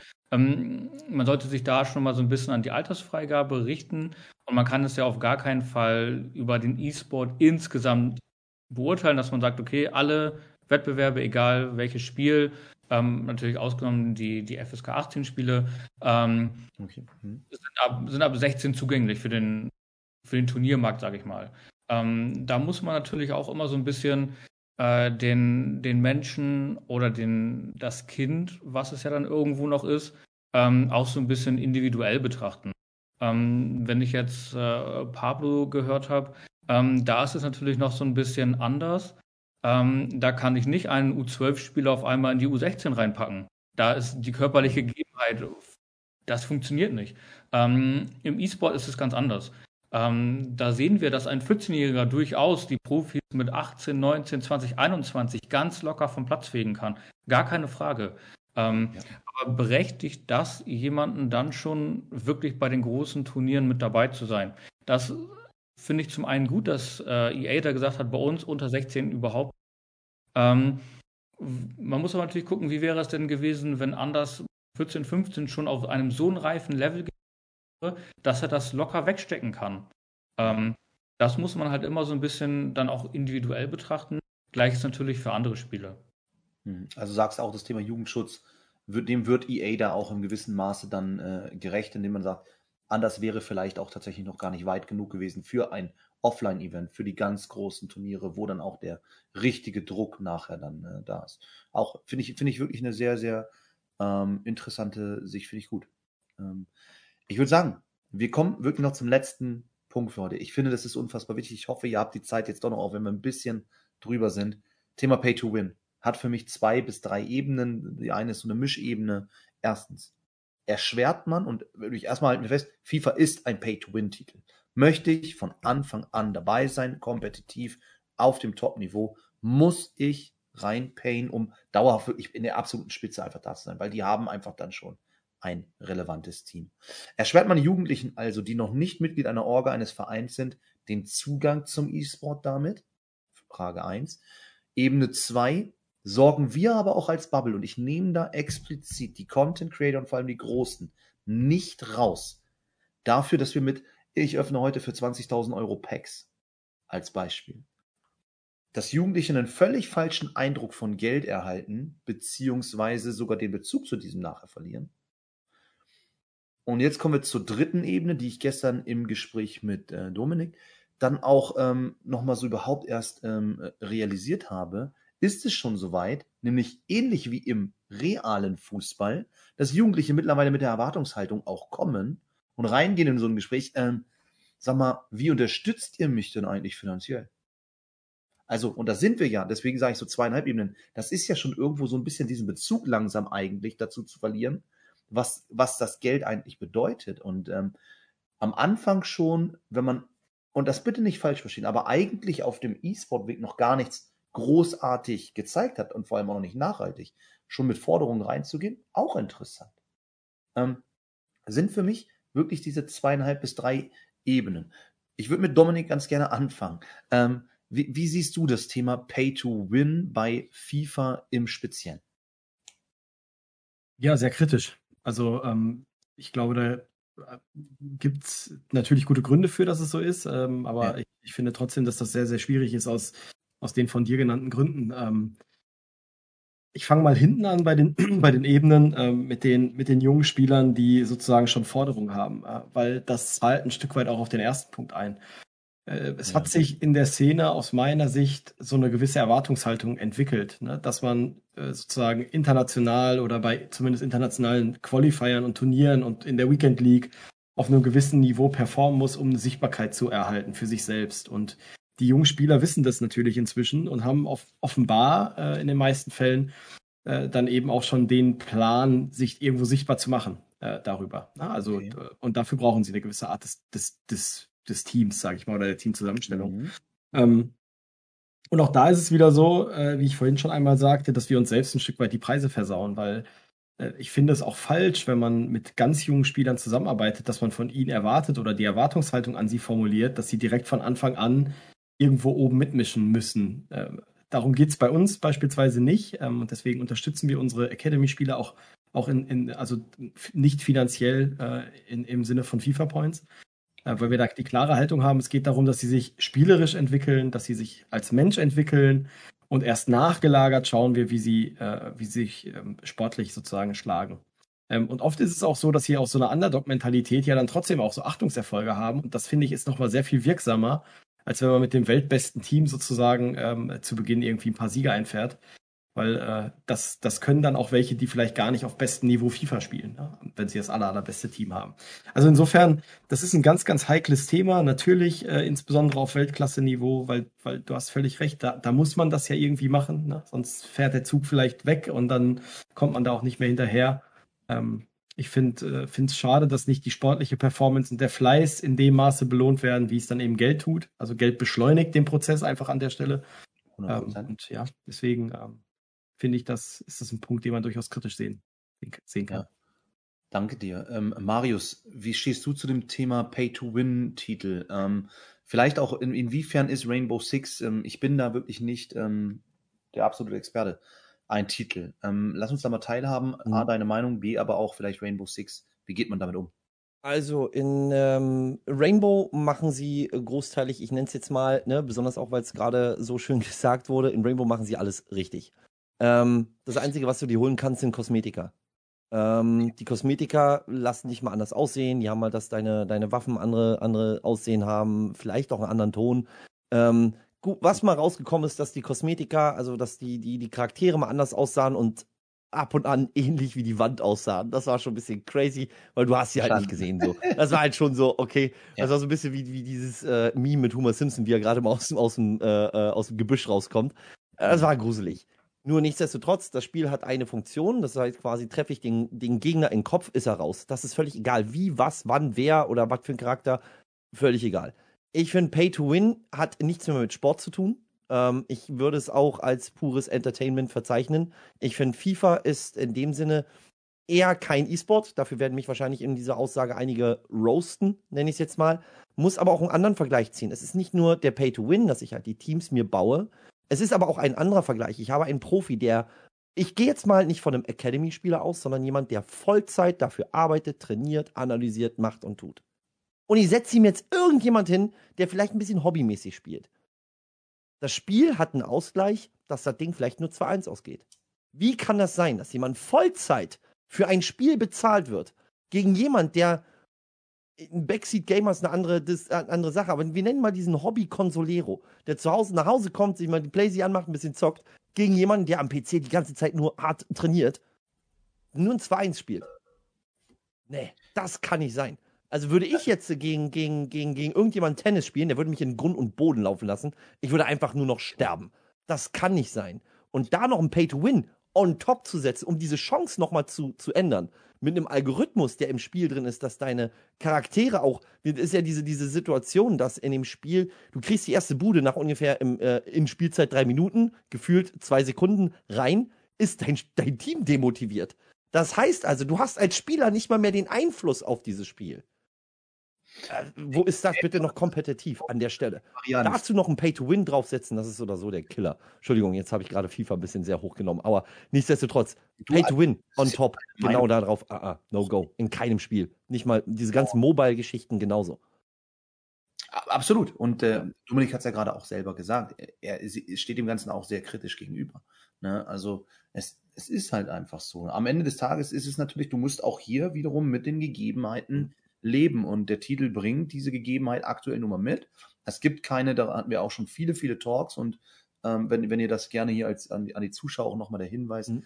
ähm, immer wieder mitkriegen wollt, auch diese Talks natürlich zu potenzieller Konkurrenz zu FIFA, abonniert gerne den Kanal, aber auch unsere Socials oder auch YouTube. Alles kostenlos, würden wir uns freuen. Und dann hören wir uns auch zu solchen Themen. Ich glaube, das ist natürlich auch da einhergehend so ein bisschen, wo keine Konkurrenz, da keine Veränderung am Ende des Tages beim Platzhirsch. Ne? Das sehe ich anders. Es gibt genug Titel, wo die Leute mit rein können. Da gibt es genug Titel, die weitaus größere Reichweiten haben als FIFA. Viel, viel mehr. Das ist so ein, da ist ein Thema, da gibt's, wenn, ob ich nur League of Legends sehe oder sonst irgendwas, das sind alles viel größere Titel, die viel mehr haben. Man, man, man forciert sich in irgendwas durch, durch vielleicht eine falsche Aufmerksamkeit oder sonst irgendwas, um irgendwie was zu erdrücken. Das sehe ich, also ich, allein Counter-Strike als Beispiel. Riesig groß dass sich das Spiel ja. und der Hersteller, nämlich EA Sports, da nicht ändern möchte. Das meine ich. Passiert mhm. nicht, solange ähm, es mhm. eben nicht die Konkurrenz gibt. Das war ähm, äh, das, was ich damit äh, sagen wollte. Ähm, tatsächlich, am Ende wollen sie Geld verdienen. Ja, ne? klar. So, so hart das immer äh, klingt. Fabi, wir, wir gehen zu dir. Wie gehst du als jemand, der junge Talente ähm, unterstützt, aber auch jemand, der vielleicht aufstrebende Unternehmen ähm, im Bereich E-Sport ähm, ähm berät? Damit um mit dem Thema Pay to Win, bei FIFA vor allem jetzt explizit? Wie stehst du dem gegenüber? Das ist natürlich ein, ein sehr schwieriges Thema. Ähm, es wurde ja schon angesprochen, wenn man von Anfang an gut mit dabei sein will, dann muss man mehr oder weniger zu Release einmal 70 Euro für das Spiel ausgeben und dann im besten Fall 1000, 2000 Euro reinstecken, um sich die Packs zu kaufen weil man natürlich sich nicht einfach nur auf das Pack Luck sozusagen verlassen kann. Das ist einfach unmöglich. Ähm, man sieht es jetzt immer wieder bei, bei großen Streamern, die halt eine, ja, quasi einen Wettkampf mehr oder weniger daraus machen, wer zieht wann die besten Spieler. Ähm, das ist natürlich immer so ein bisschen schwierig zu sehen, weil man immer genau weiß, wenn dann das Erfolgserlebnis da ist und dann, dann diese Reaction da drauf auf YouTube hochgeladen wird, ähm, das ist dann am Ende des Tages, was die Kids dann draußen sehen. Die gucken sich dann einen, einen 10-Minuten-Zusammenschnitt an von einem 5-Stunden-Stream, wo am laufenden Band die besten Spieler gezogen werden, was ja aber fernab der Realität ist. Ähm, man muss teilweise, das muss man sagen, das hat Trimax sehr gut gemacht, obwohl er halt diese unfassbaren Streams mit abgehalten hat. Ähm, er sagt halt wieder, dass er jetzt für 7000 Euro Geld reingesteckt hat, um einen einzigen guten Spieler zu ziehen. Ähm, das finde ich schon mal so ein bisschen sehr gut, dass das wenigstens so eine, so eine kleine abschreckende Wirkung vielleicht haben könnte, dass man selbst wenn man unfassbar viel Geld reinsteckt, dass man nicht den maximalen Ertrag raus hat. Ähm, ja. Als, als normaler RTG-Spieler, sage ich mal, wenn man wirklich kein Geld reinsteckt, ist besonders die Anfangsphase sehr schwer. Man ist wirklich daran gebunden, was ziehe ich gerade. Ähm, und vor allem in diesem FIFA, wo jetzt quasi eine Qualifikationsstufe eingebaut wurde, um an der Weekend League teilzunehmen, mm, hat man auf TikTok so viele Videos gesehen mit, hä, es gibt Menschen, die schaffen es nicht, die Weekend League Quali zu schaffen. Wie kann das denn sein? Das geht doch gar nicht. Jeder schafft doch diese Quali naja, wenn ich am Anfang 1000 Euro reingesteckt habe und am Ende des Tages schon im, im Ende September, Anfang Oktober ein Team habe, ähm, was andere Anfang Januar, Mitte Februar vielleicht haben, ähm, dann brauche ich mich nicht darüber wundern, dass es einige nicht schaffen, neun Spiele oder fünf aus neun Spielen zu gewinnen, ähm, weil man halt einfach gegen Leute spielt, die vielleicht vom Skill-Level her gleich sind, vielleicht ein Tick besser, vielleicht ein Tick schlechter. Ähm, aber das gleicht man einfach nicht gegen ein solches Team aus. Das ist unmöglich teilweise. Da muss man schon so unfassbar viel besser sein als der andere, ähm, damit man zur Saison gegen dieses Jahr Mbappé, Messi äh, und Neymar bestehen kann. Das war unmöglich. Das, das ging quasi gar nicht. Ähm, und in welchem Spiel hat man diesen Teufelsdreier vorne halt nicht getroffen? Ähm, Nein, es ist, es ist tatsächlich so, ja. Bin ich bei. Und das ist, ist, natürlich auch ein Thema bei, bei unseren Talents. Ne? Da muss man halt schon sagen, so, wir raten euch davon ab, das zu machen. Äh, wir können es euch natürlich nicht verbieten, weil das Geld ist am Ende des Tages weg. Ähm, und das große Problem ist ja, man muss es jedes Jahr aufs Neue machen. Man hat nicht die Möglichkeit, sein Team vielleicht mit zwei, drei Karten rüberzunehmen das nächste Jahr, dass man sagt, okay, ich nehme meine drei Besten mit rüber, damit ich wenigstens so einen kleinen durchgehenden Teilerfolg mitnehmen kann. Ich habe jedes Jahr das gleiche Problem. Ähm, und darum muss ich sagen, finde ich es halt auch gut, dass halt einige Länder schon gesagt haben, das fällt bei uns unter Glücksspiel. Das können wir nicht machen. Ähm, und das wird bei uns einfach verboten. Und äh, ist natürlich die Frage, inwieweit das dann so ein bisschen den, den, den Spielfaktor kaputt machen könnte, wenn man von Anfang an sagt, okay, ähm, die ersten zwei Monate kann man da kein Geld reinstecken. Erst danach, wenn man es dann noch möchte, ist halt so ein bisschen die Frage. Schöne, schöne Sichtweise auf äh, jeden Fall. Marius, gleich ähm, an dieser Stelle einmal. Pablo muss nämlich jetzt los, weiß ich. Und ähm, Pablo, wir bauen das, glaube ich, im Hintergrund dann mit der Regie um, dass wir dann halt äh, für dich dann einen Platzhalter einblenden, denke ich. Vielen, vielen lieben Dank an dieser Stelle auf jeden Fall, dass du da warst. Hat mir wirklich Spaß gemacht. Ähm, Im Vergleich zu sonst hat mir einfach nur das Essen gefehlt. Ansonsten, äh, wie immer, ein sehr, sehr schöner Talk mit dir. Ähm, vielen, vielen lieben Dank wirklich für die tollen Einblicke, für den Vergleich auch ähm, die, zwischen realem Sport, professionellen vor allem und auch dem virtuellen. Ich finde das auch toll, dass die Hertha da so aktiv ist. Ich finde es toll, dass die Wolfsburger da so aktiv äh, sind und waren zu deiner Zeit. Ähm, wir hören voneinander auf jeden Fall. Ähm, vielleicht nochmal ganz kurz finale Worte von dir und dann dir einen schönen Feierabend. Erstmal möchte ich mich nochmal dafür bedanken, dass ich in der Runde dabei sein äh, durfte. Wie gesagt, äh, als Familienvater wird man irgendwann damit konfrontiert, ob man es möchte oder nicht. Aber ähm, die Sichtweisen gefallen mir sehr gut und äh, wie schon gesagt, ähm, wenn man äh, verantwortungsvoll mit dem Thema umgeht, ist es ja auch äh, äh, was Schönes. Ähm, und ähm, das liegt halt bei uns äh, in, den, in den Händen, was Vernünftiges daraus zu machen. Also sehr, sehr interessante Sichtweisen und äh, an alle noch einen schönen Abend und vielen Dank, dass ich dabei sein durfte. Sehr gerne. Wir haben zu danken, mein Lieber. Dankeschön. Auf Wiedersehen. Ciao, ciao. Okay, Regie baut um. Wir bleiben äh, dennoch dran. Und Marius, du wolltest noch was äh, zu dem Punkt äh, sehr, sehr gerne einwerfen. Ich hatte tatsächlich, ich wollte ähm, ähm, ähm, tatsächlich Fabian nur noch ergänzen. Er hat nämlich was Wunderschönes gerade auch noch reingesprochen. Punkt eins, du hast es gesagt, diese 20.000 äh, äh, Euro Pack-Opening-Streams, dann ich muss hier nochmal 2.000 Euro reinsetzen, dann da nochmal 7.000 Euro. Jetzt will ich nur mal eins sagen, das sind auch diese Riesenstreamer. Die Riesenstreamer haben bei diesen super angekündigten, ich öffne und sonst was, ich will nicht wissen, es hört sich jetzt krass an, was die damit aber auch verdienen. Und respektive, ziehe ich jetzt nur mal diesen Teufelskreis rum. Wir haben genau das gleiche wie einen, ich nenne es jetzt mal wirklich Kind, on-stream mit 80.000 Zuschauern verliert. Es wird ja schon der Greed suggeriert. Wir machen die Pack-Openings. Die gibt es bei uns in Rainbow übrigens auch. Ja, dass wir Pack-Openings haben. Du kannst dir, die, du, du kannst dir Renown kaufen im Spiel und die Packs holen für Kosmetika. Du kannst aber auch übers Jahr, indem du einfach spielst, die zufällig bekommen. Bei uns gibt es Mhm. Spieler, die, die kauft sich keiner, weil die grinden einfach das Spiel und haben genug und machen dann einfach mal einen Stream und sagen so, ich öffne jetzt mal 1000 Packs. Wurde aber nichts für bezahlt. Hier ist es tatsächlich so, du machst es ja, um irgendwo besser zu werden, wie gerade gesagt wurde. Du willst diese drei Spieler unbedingt haben. Und was die aber auch mit dem Stream, wie die Leute abonnieren und hin und her und dann gibt es irgendwo so eine Schwelle und sagt, ey, komm, ich mach noch mal, ich mach, ich setz noch mal 500 Packs drauf, wenn wir jetzt noch mal die nächste Subscore erreichen oder wie auch immer. Genau so ein Teufelskreis zieht sich's ja und das ist ja schon suggerieren, dieses es, es hört sich krass an und brutal, wie ich sage, aber dieses reingreeden in einen Stream und ähm, das war Dominik, der es vorhin auch meinte, diese Kuhmelken. Ja, das ist dann, das, das, das wird ja irgendwie, irgendwie schon nur durchs Konsumen und wir hatten das im Vorgespräch auch. Ne, diesen, man, man ist ja oft, auch bevor man E-Sportler wird, hat man sehr, sehr oft Korrekt. den Consumer als Vorgeschichte bei einem selber. Und genau das wurde einem suggeriert. So von wegen, ey, das ist gut. Und wenn du dann gut bist, kannst du derjenige sein, der das Ding macht. Oh. So, und dann fängt man an, selber irgendwie sich in diese Schiene zu ziehen. Genau, und ich möchte eins festhalten, halt, damit es auch ja nicht falsch rüberkommt. Ja, da wird dann auch gesagt, ähm, Mensch, es hat jetzt 1000 Euro, habe ich gebaut, um überhaupt eine brauchbare Karte zu ziehen. Es lohnt sich nicht.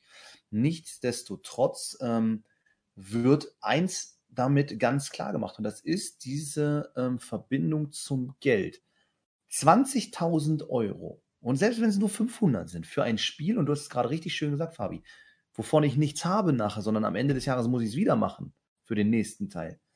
Ich finde persönlich, das suggeriert ein falsches Bild. Und da sollten wir uns wirklich hinterfragen, ob es in Ordnung ist, dass man für so viel zigtausend reale Euro Packs ballert, nur damit man sie im nächsten Jahr neu macht. Auch wenn sie Geld verdienen damit.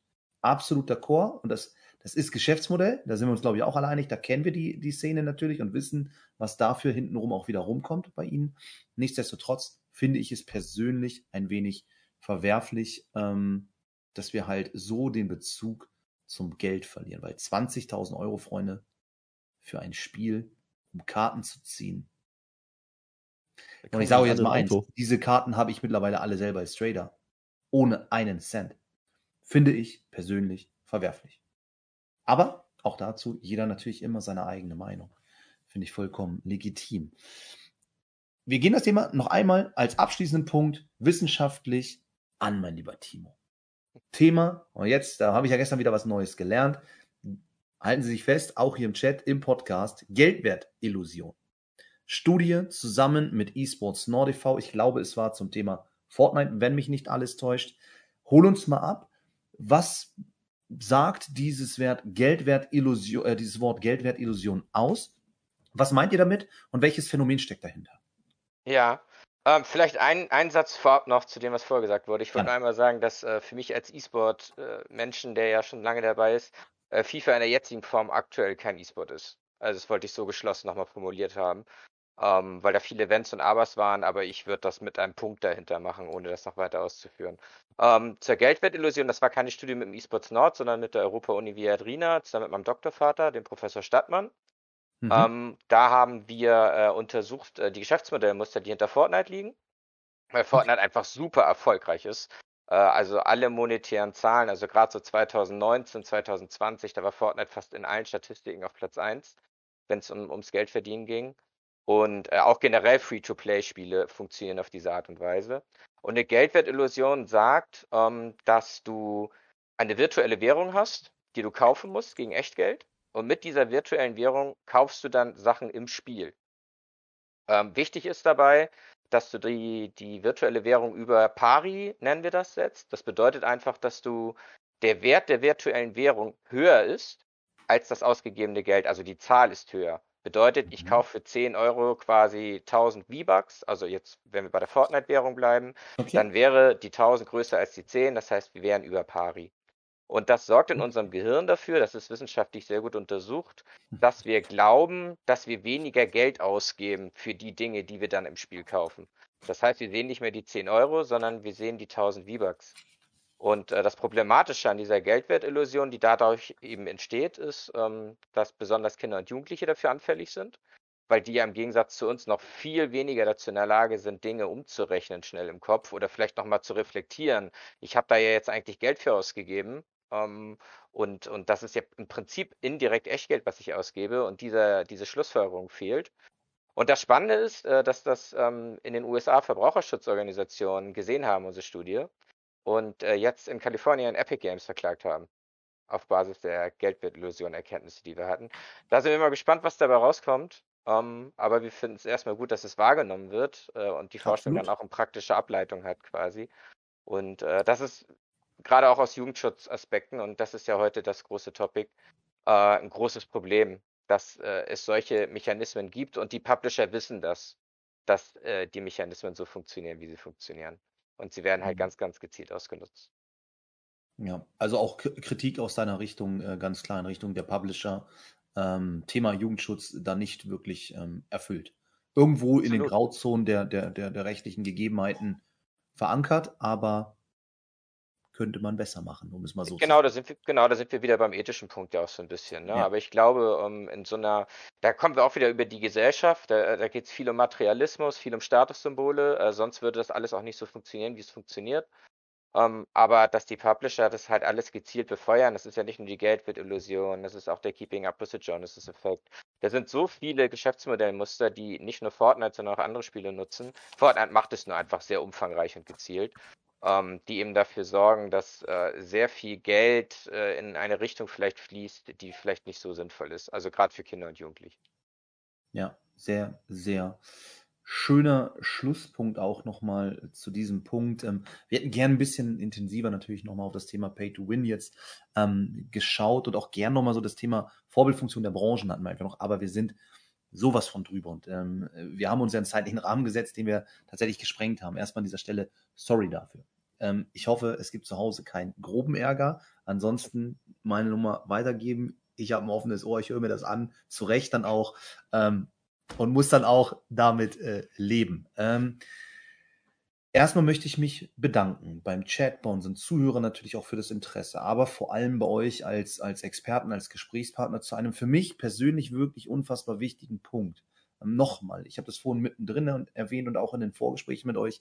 Ich finde es immer wieder erschreckend eigentlich, das Thema Social Media, aber auch Streaming und die Bubble, die ja eigentlich für mich eine Bubble sein soll, wo ich mich von meinem ganzen Stress im gewissen Maße erholen möchte und ähm, abschalten will. Dass ich immer wieder das Gefühl habe, und jetzt entschuldige ich den Ausdruck, scheiße, irgendwie ist die Gesellschaft nicht so, wie ich sie gerne hätte. Und ähm, ich habe gestern mit Dominik darüber auch nochmal geschnackt. Wir, wir müssen uns das dann im gewissen Maß auch immer wieder zur Aufgabe machen. Wir können darüber jammern oder wir sagen, komm, wir greifen an und wir machen das zu einem etwas kleinen, besseren Ort. Im, im gewissen kleinen Maße. Und ähm, deswegen ist das Thema für mich so, so wichtig, ähm, tatsächlich Jugendschutz. Ähm, denn ein Hauptkonsumentenkreis sind Jugendliche nun einmal, egal in welchem Game. Und ähm, deswegen ist das Thema ganz, ganz wichtig gewesen.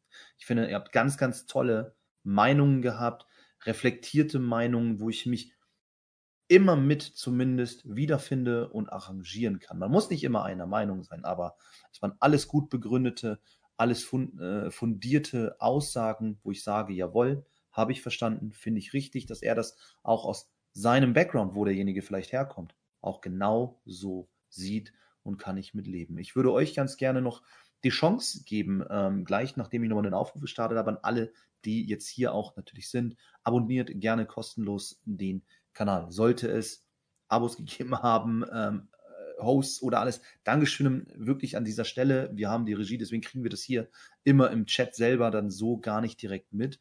Ähm, aber abonniert wirklich alles, folgt uns, folgt uns auf Social, folgt uns sehr, sehr gerne auf YouTube, verpasst dann auch gerne die nächsten Talks dann nicht mehr und seid gerne unser Gast. Ich würde sagen, wir fangen oben beim lieben Fabi an, weil es jetzt bei mir zumindest oben angezeigt wird, gerade hier im, im, im Chat. Ähm, letzten Worte deinerseits und wirklich von mir persönlich Dankeschön für deine Zeit und für deine tollen Worte. Ja, also auch von mir nochmal äh, vielen, vielen Dank für die Einladung zu diesem äußerst spannenden und, und sehr umfangreichen Thema, wie wir heute Abend festgestellt haben.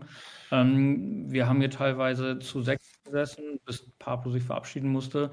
Ähm, und jeder hat das Thema ja so ein bisschen aus seiner eigenen Perspektive betrachtet. Ähm, außerdem täglichen Doing, wie er halt mit dem Jugendschutz konfrontiert wird äh, und wie er auch damit umgeht. Und ähm, es ist ein, ein sehr spannendes Thema, was man natürlich in so einer Talkrunde niemals vollumfänglich oder abschließend besprechen kann.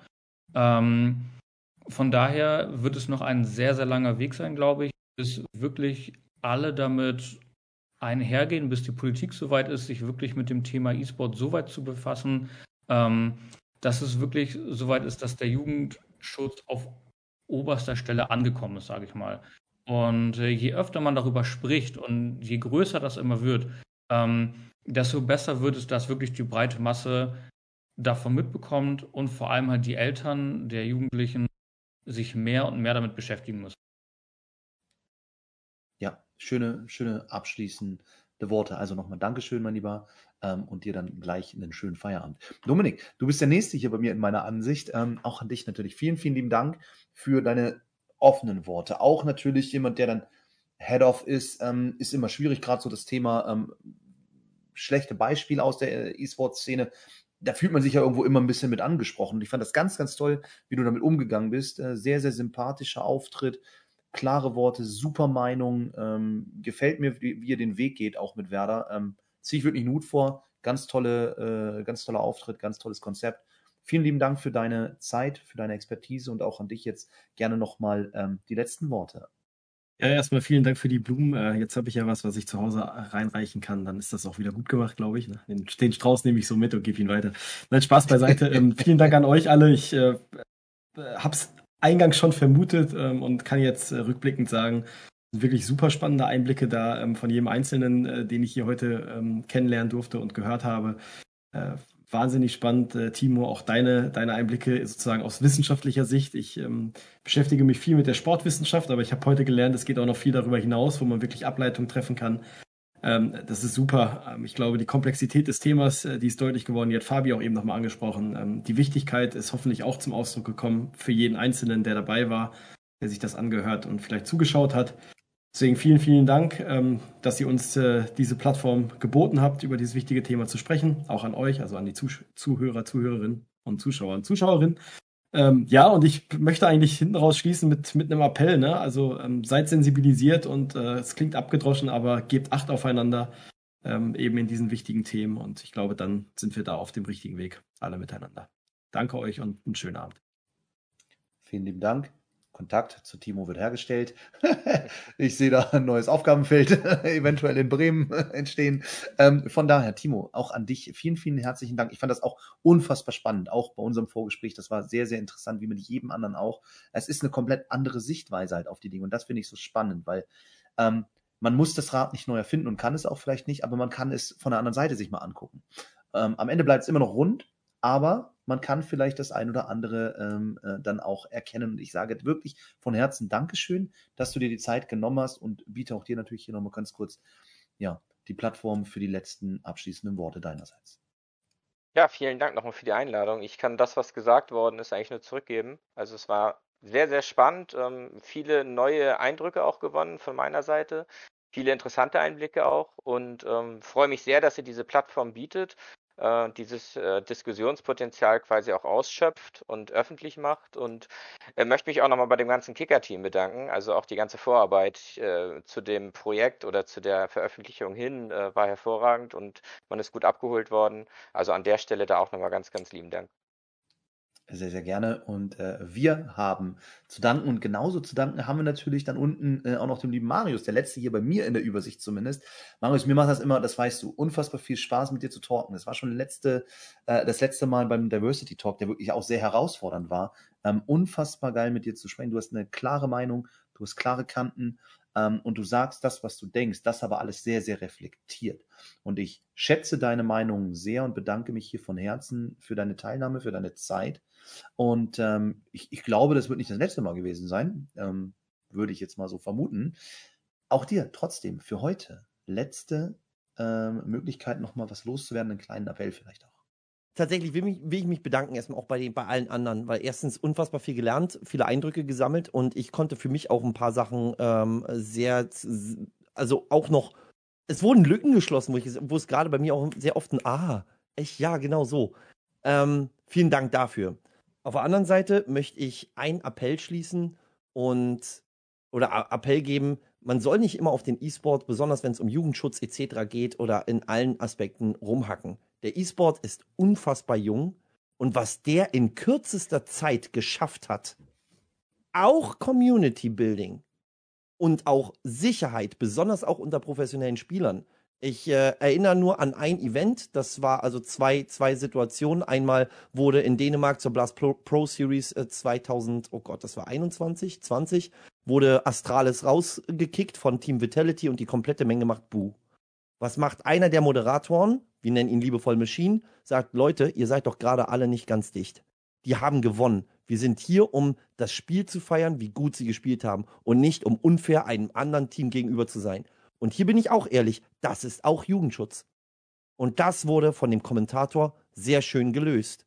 Zweites Beispiel, in Katowice in Polen, Virtus Pro, das polnische Matador-Team, wurde zerstört von Fnatic. Olaf Meister, der beste Spieler in diesem Spiel, steht auf der Bühne, sollte von OJ Borg interviewt werden und es waren Pfiffe, Buhrufe aus Aspodek Arena, die voll waren mit Menschen. Und dann kommt Tess, der Captain von dem Team von Virtus Pro vor, nimmt OJ Borg, dem Moderator, dieses Mikro aus der Hand und sagt, Leute, hört mal auf. Die haben gerade ganz fair mit unfassbar viel Power gegen uns gewonnen. Wenn ihr hier nicht aufhört, spielen wir hier gar nicht mehr. Das sind Ansagen. Und ich finde, auch hier können gewisse traditionelle Sportarten von lernen. Ich finde, die Entwicklung, die der Sport, und ich sage, ob hier E-Sport oder Sport ist, völlig ja. egal. Alles bildet sich weiter. Und hier kann man voneinander lernen, anstatt, ah, wie, wer macht hier was besser? Hier macht keiner irgendwas besser. Wir haben überall negativ, wir haben überall positiv. Und ich finde, wir sollten eben eher zusammenarbeiten, als zu sagen, was ist besser oder sonst. Nee, das eine ist neuer, das andere ist alt. Irgendein Geschmack gibt es immer. Der eine mag blau, der andere mag lila. Ist nun mal so. Und ich finde, das sollte akzeptiert werden. Und beides hat sehr gute Standpunkte. Und ich finde, das, was hier gesagt wurde, sind einfach die Beispiele, die von euch allen gebracht wurden, die wichtig sind. Auf die man auch einfach mal aufbauen sollte. Danke. Absolut. Ich danke euch nochmal für die tollen Worte ähm, und ich würde mich euch anschließen. Ich sage auch, kleiner Appell, behandelt euch so, wie ihr selber behandelt werden wollt, egal ob jung oder alt. Das Thema war hier Jugendschutz, ja. Aber egal, wenn da ein älterer ist, behandelt ihn genauso, wie ihr behandelt wird. Und das Schöne ist, die Brücke zum Jugendschutz, das sehen Jugendliche. Und sie machen es gegebenenfalls euch nach. Und ihr könnt damit, Dominik und mir einen Gefallen tun und die Welt ein kleines bisschen besser machen. Und das sollte unser Ansatz sein. Bedenkt bitte eins, am Ende ist der E-Sport oder auch der Sport im Allgemeinen eine Plattform, wo wir abschalten wollen, wo wir uns wohlfühlen wollen und wo wir einfach ein gutes Feeling haben wollen. Und dafür sind wichtig die Protagonisten, Streamer, E-Sportler, unter anderem auch weibliche Streamer, wie wir heute gesagt haben, aber genauso die Spieler. Und ohne die würde es diese Bubble, diese Wohlfühloase, euren Abschaltmoment nicht geben. Also behandelt ihn bitte auch mit dem notwendigen Respekt, den er verdient, den jeder Mensch im Übrigen verdient. Und damit sind wir an dieser Stelle raus. Ich wünsche allen einen wunderschönen Abend, bleibt alle gesund, schon einmal schönes Wochenende, abonniert überall die Glocke, folgt uns und dann sehen wir uns demnächst wieder, wenn es dann wieder heißt Kicker eSport Talk mit unfassbar charmanten Gästen, denn dafür stehen wir hier. In diesem Sinne, schönen Abend. Wir sind raus und nochmals Dankeschön.